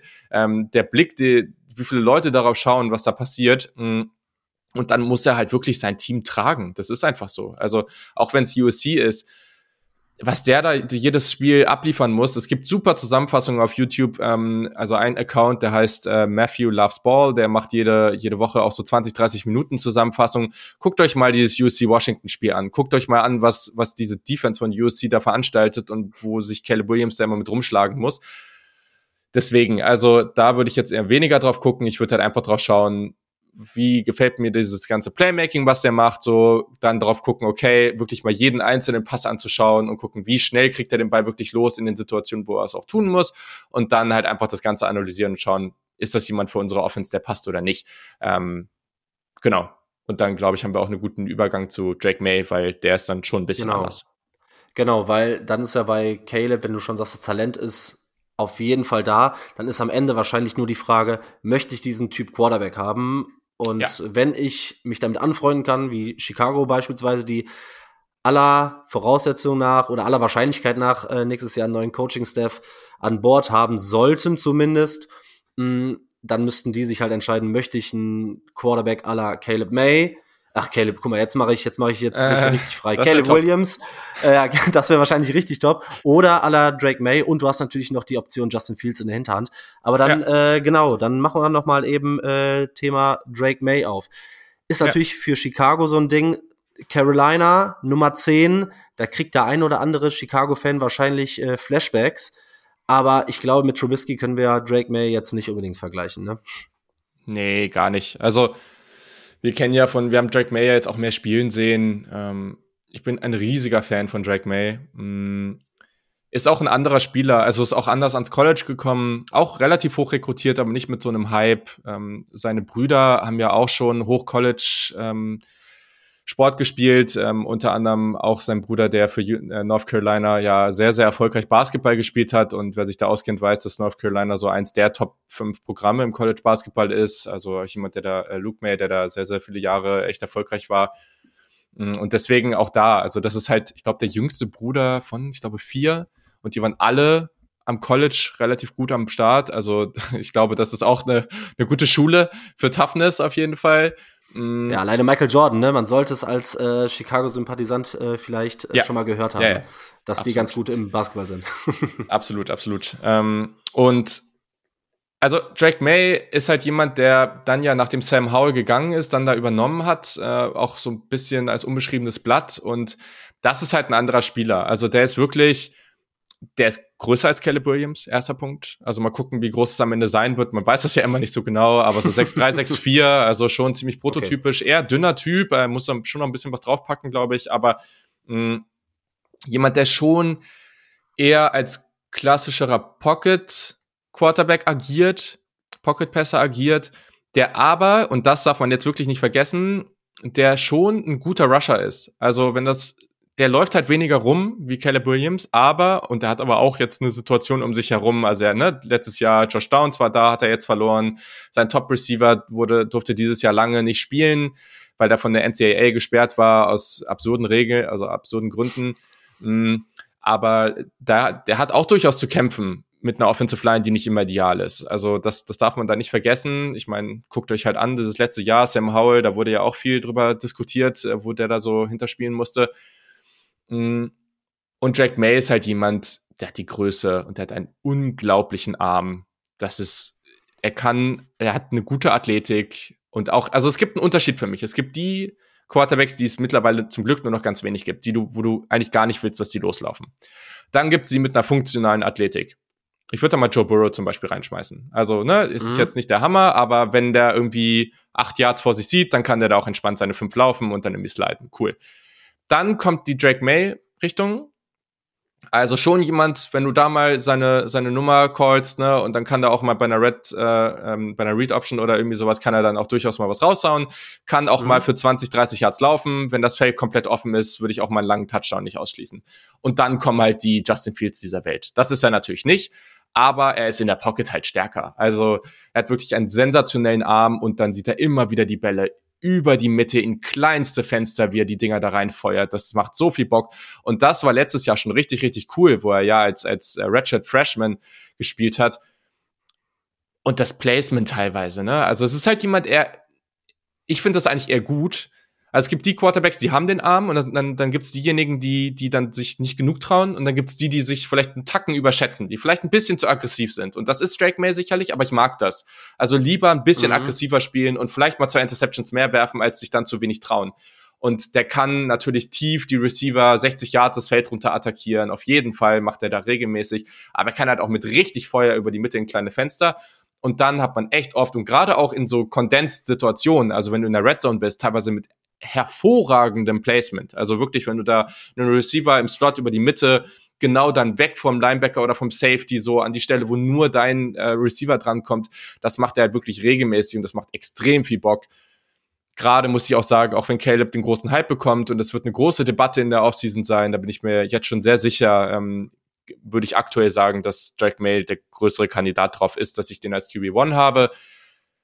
Gleichzeitig muss man sagen, also entscheide dich halt, wen du haben willst, so, und dann wird es bei beiden wahrscheinlich ganz cool sein. Wenn du aber als Bears zum Beispiel Pick 2 und 3 hast und du willst nicht rausgehen, was du auch machen kannst, keine Frage, aber Mhm. du bleibst da und du kriegst halt dann den, der übrig bleibt und Marvin Harrison Jr., ja, ab dafür, ne? Also, Jackpot, ja.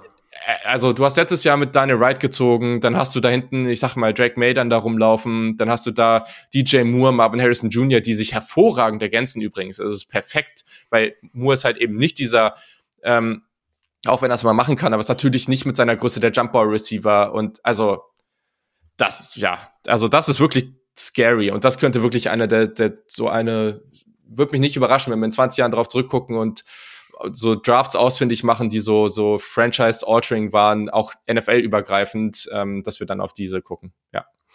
Ja, überragend, weil das, was du gerade alles über Drake May gesagt hast, da habe ich immer wieder Justin Herbert-Bilder im Kopf mhm. gehabt. So von Passt der, gut. von der Physis, von der Statur, auch mit der Athletik, ne, mit dem Zip im Arm, mit der, mit der Stärke auch im Arm. Mhm, Finde ich super spannend die Frage ist halt, ich bin halt auch ein riesengroßer Justin Fields-Fan. Ne? Ich bin mhm. mega, ich war im College ein Riesenfan und auch eigentlich in der NFL ist halt Same. ein Spieler, dem, wo alles dafür getu äh, getan wurde, um die Karriere kaputt zu machen. Muss man halt leider Gottes in Chicago so sagen. Ähm, deshalb bin ich sehr, sehr gespannt, was da passiert, aber ich kann aus Franchise-Sicht jeden der Moves verstehen, wenn man sagt, ey, wir haben da die Möglichkeit, eines dieser beiden Talente zu ziehen, auf einen Rookie-Vertrag auf der anderen Seite kriegst du natürlich auch einen unglaublichen Haul, wahrscheinlich, wenn du aus äh, von zwei zurücktradest und mhm. dann noch Caleb oder äh, Drake May auf dem Board hast. Ich glaube, das ist fast schon eine Win-Win-Situation. Aber ich glaube, der Druck auf dieser Franchise ist einfach zu groß, auch gerade auf der Quarterback-Position, dass du es dir nicht leisten kannst, eines dieser Talente ja an dir vorbeigehen zu lassen, nachdem du dich in diesem Draft gegen jetzt wo CJ Stroud bald entschieden hast und damals natürlich, man erinnert sich immer wieder zurück, gegen Patrick Mahomes entschieden hast. Und wahrscheinlich, ja, wird dich das dahin drängen. Und Justin Fields hat jetzt acht Spiele und in acht Spielen aus drei Jahren kannst du eigentlich deine Karriere dahingehend nicht mehr retten. Ähm, nee. Und dann äh, vielleicht noch die zwei, drei Spieler, wenn du noch kurz Zeit hast. Ich ja, will, ja, ich, ich, ich, äh, ja, ich, ich, also das ist für mich halt selber auch gerade so, als ob ich euren Podcast höre. Ich, äh, ich liebe das, wenn ich da so passionierten, äh, passionierten äh, Experten, sag ich mal, zuhören kann, weil das macht mir ultra Spaß. Das ist auch gerade für mich mehr wie selber Podcast hören. Du hast Marvin Harrison Jr. angesprochen. Wird von allen gefühlt jetzt schon die ganze Zeit, schon auch seit letztem Jahr so als der Wide Receiver One gehandelt. Groß, schnell, stark am Catchpoint, guter Route Runner, unglaublich explosiv. Ähm, was bringt Marvin Harrison Jr. mit und wieso ist er auf jeden Fall der Wide Receiver 1 im kommenden Draft? Ja, also ich freue mich tierisch auf die nächste Wide Receiver Klasse und ich werde auch meine anderen Lieblinge haben, aber ich, ich sehe einfach nicht, wie man da irgendeine Debatte aufmachen kann. Also, das also Marvin Harrison Jr. ist als jemand zu Ohio State gekommen, die ja regelmäßig jedes Jahr absolute, also viele Top-Wide Receiver rein, äh, reinholen und hat gleich direkt hat man darüber geredet und wurde schnell gesagt, so ja, der wird der Typ, der wird richtig, richtig dominieren. Und da ist halt auch dieser große Unterschied, hm, der, ich bin, man weiß es wie gesagt immer nicht am Ende, aber der wird so sein Measurement irgendwas rund um 6,4 haben. Das ist natürlich schon mal der mhm. Hammer. Ähm, er ist natürlich eher ein bisschen dünnerer Typ. Vielleicht muss er ein bisschen draufpacken, aber das ermöglicht ihm natürlich, dass er halt ein, also man erwartet bei so großen Receivern, dass sie halt nicht so agil sind und das ist er einfach nicht. Also letztes Jahr gegen Georgia im Halbfinale, was sehr knapp verloren wurde, wo ähm, er ja dann auch diesen krassen Hit in der Endzone bekommen hat und ähm, dann raus war für den Rest des Spiels, ähm, dass, also er hat da mit und Georgia, für die alle, die es nicht wissen, das ist so das Nonplusultra im College Football. Also wir sind ja jedes Jahr gefühlt fünf bis zehn Defensivspieler, die da in der Draft gezogen werden. Und der hat mit denen halt gemacht, was er wollte. Also das ist halt einfach so. Der ist so unglaublich agil. Wir sehen gerade dieses Jahr, das ist sehr, sehr spannend, was sie mit ihm machen. Ähm, auch viel mehr so Short, ja, also so, so kurze Bälle, die, die für ihn angebracht werden. So auch viele so Drag Routes und sowas, wo er dann den Ball bekommt und danach mit dem Ball in der Hand mehr machen kann. Das kann er halt auch machen. Also es ist nicht der Spieler, wenn du wenn er ein bisschen Raum vor sich hat, der kann schon auch mal einen aussteigen lassen und dann irgendwie 40 Yards das Feld runtersprinten und halt alle abhängen. Also natürlich wird der, der wird nicht die 4-3-3 laufen oder so im 40 Yard Dash, das erwarte ich nicht. Aber ich glaube auch nicht, dass seine 4-5 läuft und selbst wenn, dann wäre es mir wahrscheinlich auch egal. Ähm, aber der hat halt eine unglaubliche Concentration am Catchpoint extrem, extrem stark. Und ja, dadurch, dass er halt als Route Runner so nuanciert so leichtfüßig ist. Das ist, glaube ich, die größte Stärke. Die Size mit dieser Leichtfüßigkeit, das sieht man eigentlich nicht. Also, das ist auch der große Unterschied zu den AJ Browns und den, äh, den Jama Chase dieser, dieser Liga, weil die haben halt einfach nicht diese Größe und die hat er. Und das ist schon, mhm. schon richtig, richtig selten. Ja. Ja, klingt, klingt ultra spannend. Ja. Jeder, der, also ich meine, man guckt sich immer viel Highlight-Tape an, also gerade so als, als Laie, wenn man sich einfach nur so mal hier und da was angucken ja. will aus dem College. Aber das trifft es ja teilweise bei ihm schon ganz gut. Und das macht er ja quasi jede Woche, was man da so sieht. ähm, das sind so wahrscheinlich die beiden Positionen, die wir jetzt besprochen haben, die für die Bears mit am interessantesten sind. Sollte man sich aber nicht für einen Quarterback entscheiden, dann war natürlich mhm. jetzt vor der Trade Deadline natürlich immer Edge noch ein Thema, aber ich glaube, da ist ein früher, früher First Round Pick erstmal vom Tisch, wenn man so viel Geld für Montez Sweat ausgegeben hat. Und ich glaube, interessanter könnte da noch äh, Left Tackle sein. Und da ja. haben wir zwei Prospects, ich meine, du bist da tiefer drin. Du hast eben drei schon angesprochen. Einer, der jetzt noch ein bisschen mehr Hype, äh, Hype bekommt. Aber einmal Olu Fashanu, ja. Penn State, korrigiere mich, wenn ich falsch liege. Und Joe mhm. Alt aus Notre Dame. Ja, genau. Ja, okay. Ähm, genau, zwei, zwei First-Round-Talents, beide Left Tackle, richtig? Mhm, also, ja, ich glaube schon. Also, Fashanu ja, auf jeden ja, Fall. Ich, ich meine, ich, ich, ich meine, genau, Fashanu war ich mir auch relativ sicher, bei Alt bin ich mir nicht hundertprozentig sicher. Ähm, aber das wären auch so zwei Spieler, die, die ich mir angucken würde, bevor, bevor okay. Dann am Ende ähm, feststeht, wann und wie und wo die Bears picken. Willst du uns vielleicht noch ein paar Sätze zu den beiden Offensive Tacklen sagen?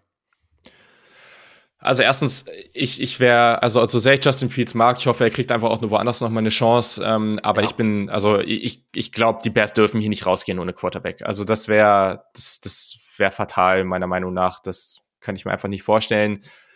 Aber es gibt ja die spannendsten Situationen. Ne? Also was passiert, wenn jetzt Arizona da oben steht und ähm, vielleicht gehen die noch mal raus oder oder oder haben sie vielleicht nur einen Quarterback, den sie wollen, weil Caleb Williams, glaube es wird halt die geben, die sagen, wir versuchen hier jetzt was Kansas City Chiefs mäßig das wie mit Patrick Mahomes aufzubauen. Es gibt die anderen, die wollen den vielleicht einfach nicht, keine Ahnung. Odo Fasciano wird sehr hoch gehen. Das ist nämlich, also der, der hätte letztes Jahr schon in die Draft gehen können und wäre wahrscheinlich ähm, OT1 gewesen. Ähm, der ist jemand, der hat eine super Größe mit 6'6, also so wie du es halt gerne haben willst und ist halt einfach gerade, was das Passblocking angeht, was die Füße angeht, ist einfach unglaublich quick unterwegs. Und das ist natürlich was, was du, was man sich immer so erträumt, hm, haben in den letzten Jahren ähm, seltener gehabt, ähm, aber das ist schon, das ist schon richtig, richtig stark. Hm, und deswegen, also sicherlich jemand, der, ich würde ihn eher in die Richtung packen, dass er halt so dieser Finesse-Passblocker ist, als dass er jetzt dieser ultra physische, ich sage jetzt nicht, dass er das gar nicht kann, das, ne, aber weil sonst würdest du auch nicht so hoch gehen, aber was ich hier spannend finde, ist, dass du halt dann diese kompletten Opposites eigentlich auf, bei, bei den Bears auf Right Tackle und Left Tackle hättest und da kannst du natürlich auch vielleicht mhm. ganz gut rumschieben. Also das ist schon spannend. Ja, es ist ähm. halt aus, aus Chicago kriegt man da immer so ein bisschen Sorge, weil ich meine, auch Braxton Jones hat sich ja als Late-Round-Pick dann mhm. gut gemacht, aber ich sehe da, oder was ich so gesehen habe, waren so ein bisschen die, die Probleme mit dem Bullrush. Und da wir da, da schon, ich weiß nicht, ob Fashanu mhm. das genauso hat oder auf einem anderen Niveau, aber da hat äh, Braxton Jones zwar zugelegt und sich da verbessert, aber das ist immer noch so eine, so eine klare Schwäche. Da habe ich noch nur gelesen, dass äh, Fashanu da vergleichbar oder nicht auf dem gleichen Niveau, aber auch so, wenn er struggelt, dann mit dem Thema so ein bisschen wahrscheinlich, oder? Also ja, wäre jetzt auch schon, dass es jetzt noch nicht jetzt die ultimative Stärke ist, so, aber ja, also bei so, jetzt bei den, bei den Tackles würde ich jetzt so detailliert, ähm, da würde ich dann darauf verweisen, dass okay. man dann äh, weiter reinhört, wenn wir, wenn wir da dann ähm, da ausführlich drüber sprechen. Ähm, ja, klar. Genau. Dann sag aber uns ja. ein bisschen was zu Joe Alt. Genau, Joe Alt ist halt, ist halt super spannend, weil das halt schon dann ein anderer, anderer Typ ist, der auch ne, mit einer absurden Größe reinkommt und ähm, da schon vielleicht nicht ganz so sehr Finesse ist. Ich war, war auch eigentlich relativ überrascht jetzt, ähm, dass er dann, oder was heißt überrascht? Überrascht ist eigentlich das falsche Wort, aber das war gar, noch gar nicht so dieser zwingend der Kandidat, der jetzt am Ende auch so hoch gehypt wird und der hat dieses Jahr dann schon auch noch mal ein bisschen was dafür tun können.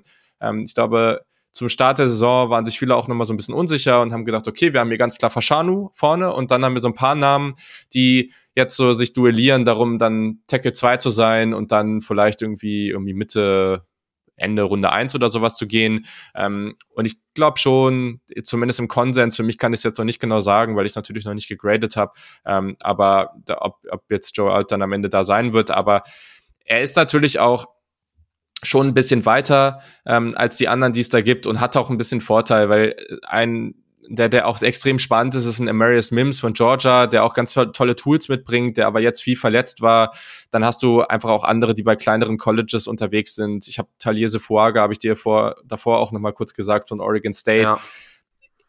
Der macht ultra Bock, weil der einfach so physisch spielt und regelmäßig die, die Leute da aus dem Weg räumt. Das ist extrem spaßig anzuschauen, aber der ist halt gegen den Pass, ist es sicherlich ähnlich wie Daniel Wright, so von der Verteilung. Ähm, und dann jemand, ja, ich glaube, Joe Alt ist halt einfach schon ein Stückchen weiter in seiner Entwicklung. Und da muss man halt einfach mhm. gucken, was will man jetzt. Und wenn ich, ich würde den Bears dann schon wahrscheinlich eher raten, in so eine Richtung zu gehen. Äh, oder natürlich Fashanu, weil ja, du willst jetzt halt nicht auf beiden Seiten so jemanden haben wie Daniel Wright. So, ich glaube, da, da, da musst mhm. du auch ein bisschen vorsichtig mit sein. Ich bin jetzt sehr gespannt darauf, wo sich das alles hinentwickelt. Man muss hier ganz klar sagen, wenn die Bears am Ende, und damit würde ich rechnen, einen Pick in der Top 2 haben, ähm, oder Top 3 und du gehst halt den einen Pick hoch, keine Ahnung, so, auch wenn das natürlich dann krasse Trubisky-Flashbacks gibt.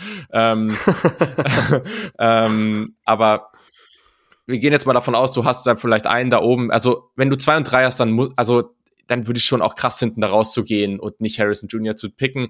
Wenn du aber jetzt einen da oben hast, dann zieh dir deinen Quarterback der Zukunft und hinten, auch was Wide Receiver angeht. Also ich kann euch einfach nur so ein paar Namen nennen, damit ihr mal einfach reinschauen könnt, falls ihr Bock habt. Malik Neighbors bei, bei LSU ist einfach ultra spaßig, auch ein tolles Ta Target, was tiefe Bälle angeht. Keon Coleman hat auch tolle Size bei Florida, bei Florida State. Also wenn man mehr in so eine Richtung gehen will, dann ist das auch ein ganz, ganz toller Spieler. Ähm, Romo Dunze ist wahrscheinlich so ein bisschen die, das Mittel zwischen den beiden, auch durchaus gute Größe, aber auch jemand, der mit dem Ball in der Hand eine Menge anstellen kann.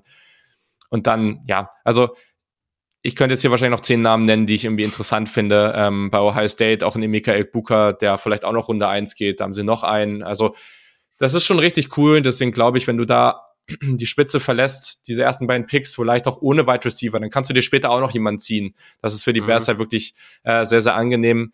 Ähm, wobei sie ja jetzt ihren, haben sie mehrere Zweitrunden-Picks? Wie war das? Nee, keinen dieses Jahr. Jetzt haben sie keinen mehr, ne? Pick, genau, für Sweat abgegeben und äh, nächstes Jahr den von den Panthers. Also, äh, genau, so war's, genau. Also, wenn, wenn du jetzt hingehst und du, du tradest halt raus aus dem dritten Pick zum Beispiel, wenn es jetzt so wäre, ähm, mhm. und du holst dir vielleicht noch einen Zweitrunden-Pick dazu, holst dir jetzt einen Tackle in der ersten Runde, dann in, zweiten, in der zweiten Runde laufen dann mehr als genug spannende Wide Receiver rum. Also, das ist eine sehr, sehr angenehme Situation für die Bears. Und ich glaube, wir werden nächstes Jahr alle extrem hyped auf dieses Team sein, weil das einfach große Vorfreude mit sich bringt, was da an Talent reinkommt. Hör mal, du hättest es nicht besser sagen können. Ähm, ich meine, hier wird immer der Hype-Train sowieso gefahren, aber ich habe es äh, sehr, sehr genossen, da jetzt schon mal so einen ersten kleinen Ein Einblick auf äh, die kommende Draft zu bekommen. Ich werde mich mit Sicherheit nochmal mit euch äh, zusammensetzen, dass der oder die eine andere in der Offseason vielleicht mal mhm. eine Folge vorbeikommt.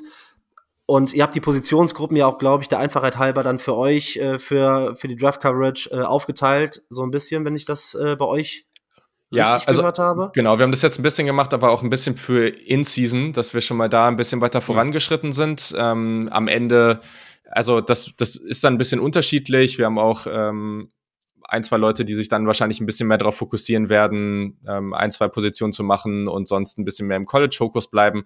Aber also ich glaube auf jeden Fall bei, bei Kiel und mir und bei Yannick würde ich es jetzt auch erwarten, ähm, ähm, rechne ich oder weiß ich auf jeden Fall, dass wir alle Positionen dann zu den jeweiligen Positionspreviews auch voll geschaut haben werden und oder wollen und äh, genau, dementsprechend überall drin sein wollen. Das bleibt, das bleibt das Ziel. Ja, daher definitiv an alle, wenn ihr auch nur ansatzweise, auch wenn ihr nur mal reinhören wollt, hört auf jeden Fall beim Saturday Kickoff Podcast rein. Nicht erst zur Draft Coverage, auch jetzt super interessant, äh, auch so ein bisschen um über College Football was zu erfahren, weil es gibt so viele Teams, es gibt so viel zu erzählen, es gibt so viele Storylines und äh, mhm. gerade aus Bears Sicht, glaube ich, total interessant und nachher hinten raus sowieso, wenn es in Richtung Offseason geht, äh, eigentlich ein Muss Mache ich auch jedes Jahr, äh, jetzt seit zwei, drei Jahren, dass ich bei euch da reinhöre und äh, nice. äh, macht riesen Spaß. Und ja, ich habe mich riesig, riesig gefreut, dass du da gewesen bist. Mega Mehrwert für den Podcast heute. Äh, macht immer richtig Spaß, mit Leuten zu sprechen, die so passioniert und dann auf jeden Fall auch noch inhaltlich äh, liefern können. Und ähm, da, Julian, vielen lieben Dank, dass du da warst. Ähm, war mir eine Freude. Danke dir. Hat viel Spaß gemacht und äh, ja, mal schauen, wie das, wie das jetzt im Spiel am Donnerstag wird. Ich bin gespannt. Ja, genau. Wir hören dann, äh, wir hören uns mit Sicherheit dann bei Zeiten noch mal gucken mal, ob das alles, was wir so besprochen haben, Yes. äh, eingetreten ist, ob das so Sinn gemacht hat, was wir da zu dem Spiel für, äh, für Donnerstag erzählt haben. Und ähm, ja, dich oder deine, deine Co-Hosts hört man mit Sicherheit in der, in der Coverage vielleicht hier nochmal, wenn es Richtung Draft geht. Und bis dahin nochmal vielen lieben Dank. Wir hören uns, ihr da draußen, wir hören uns nächste Woche wieder. Bear down.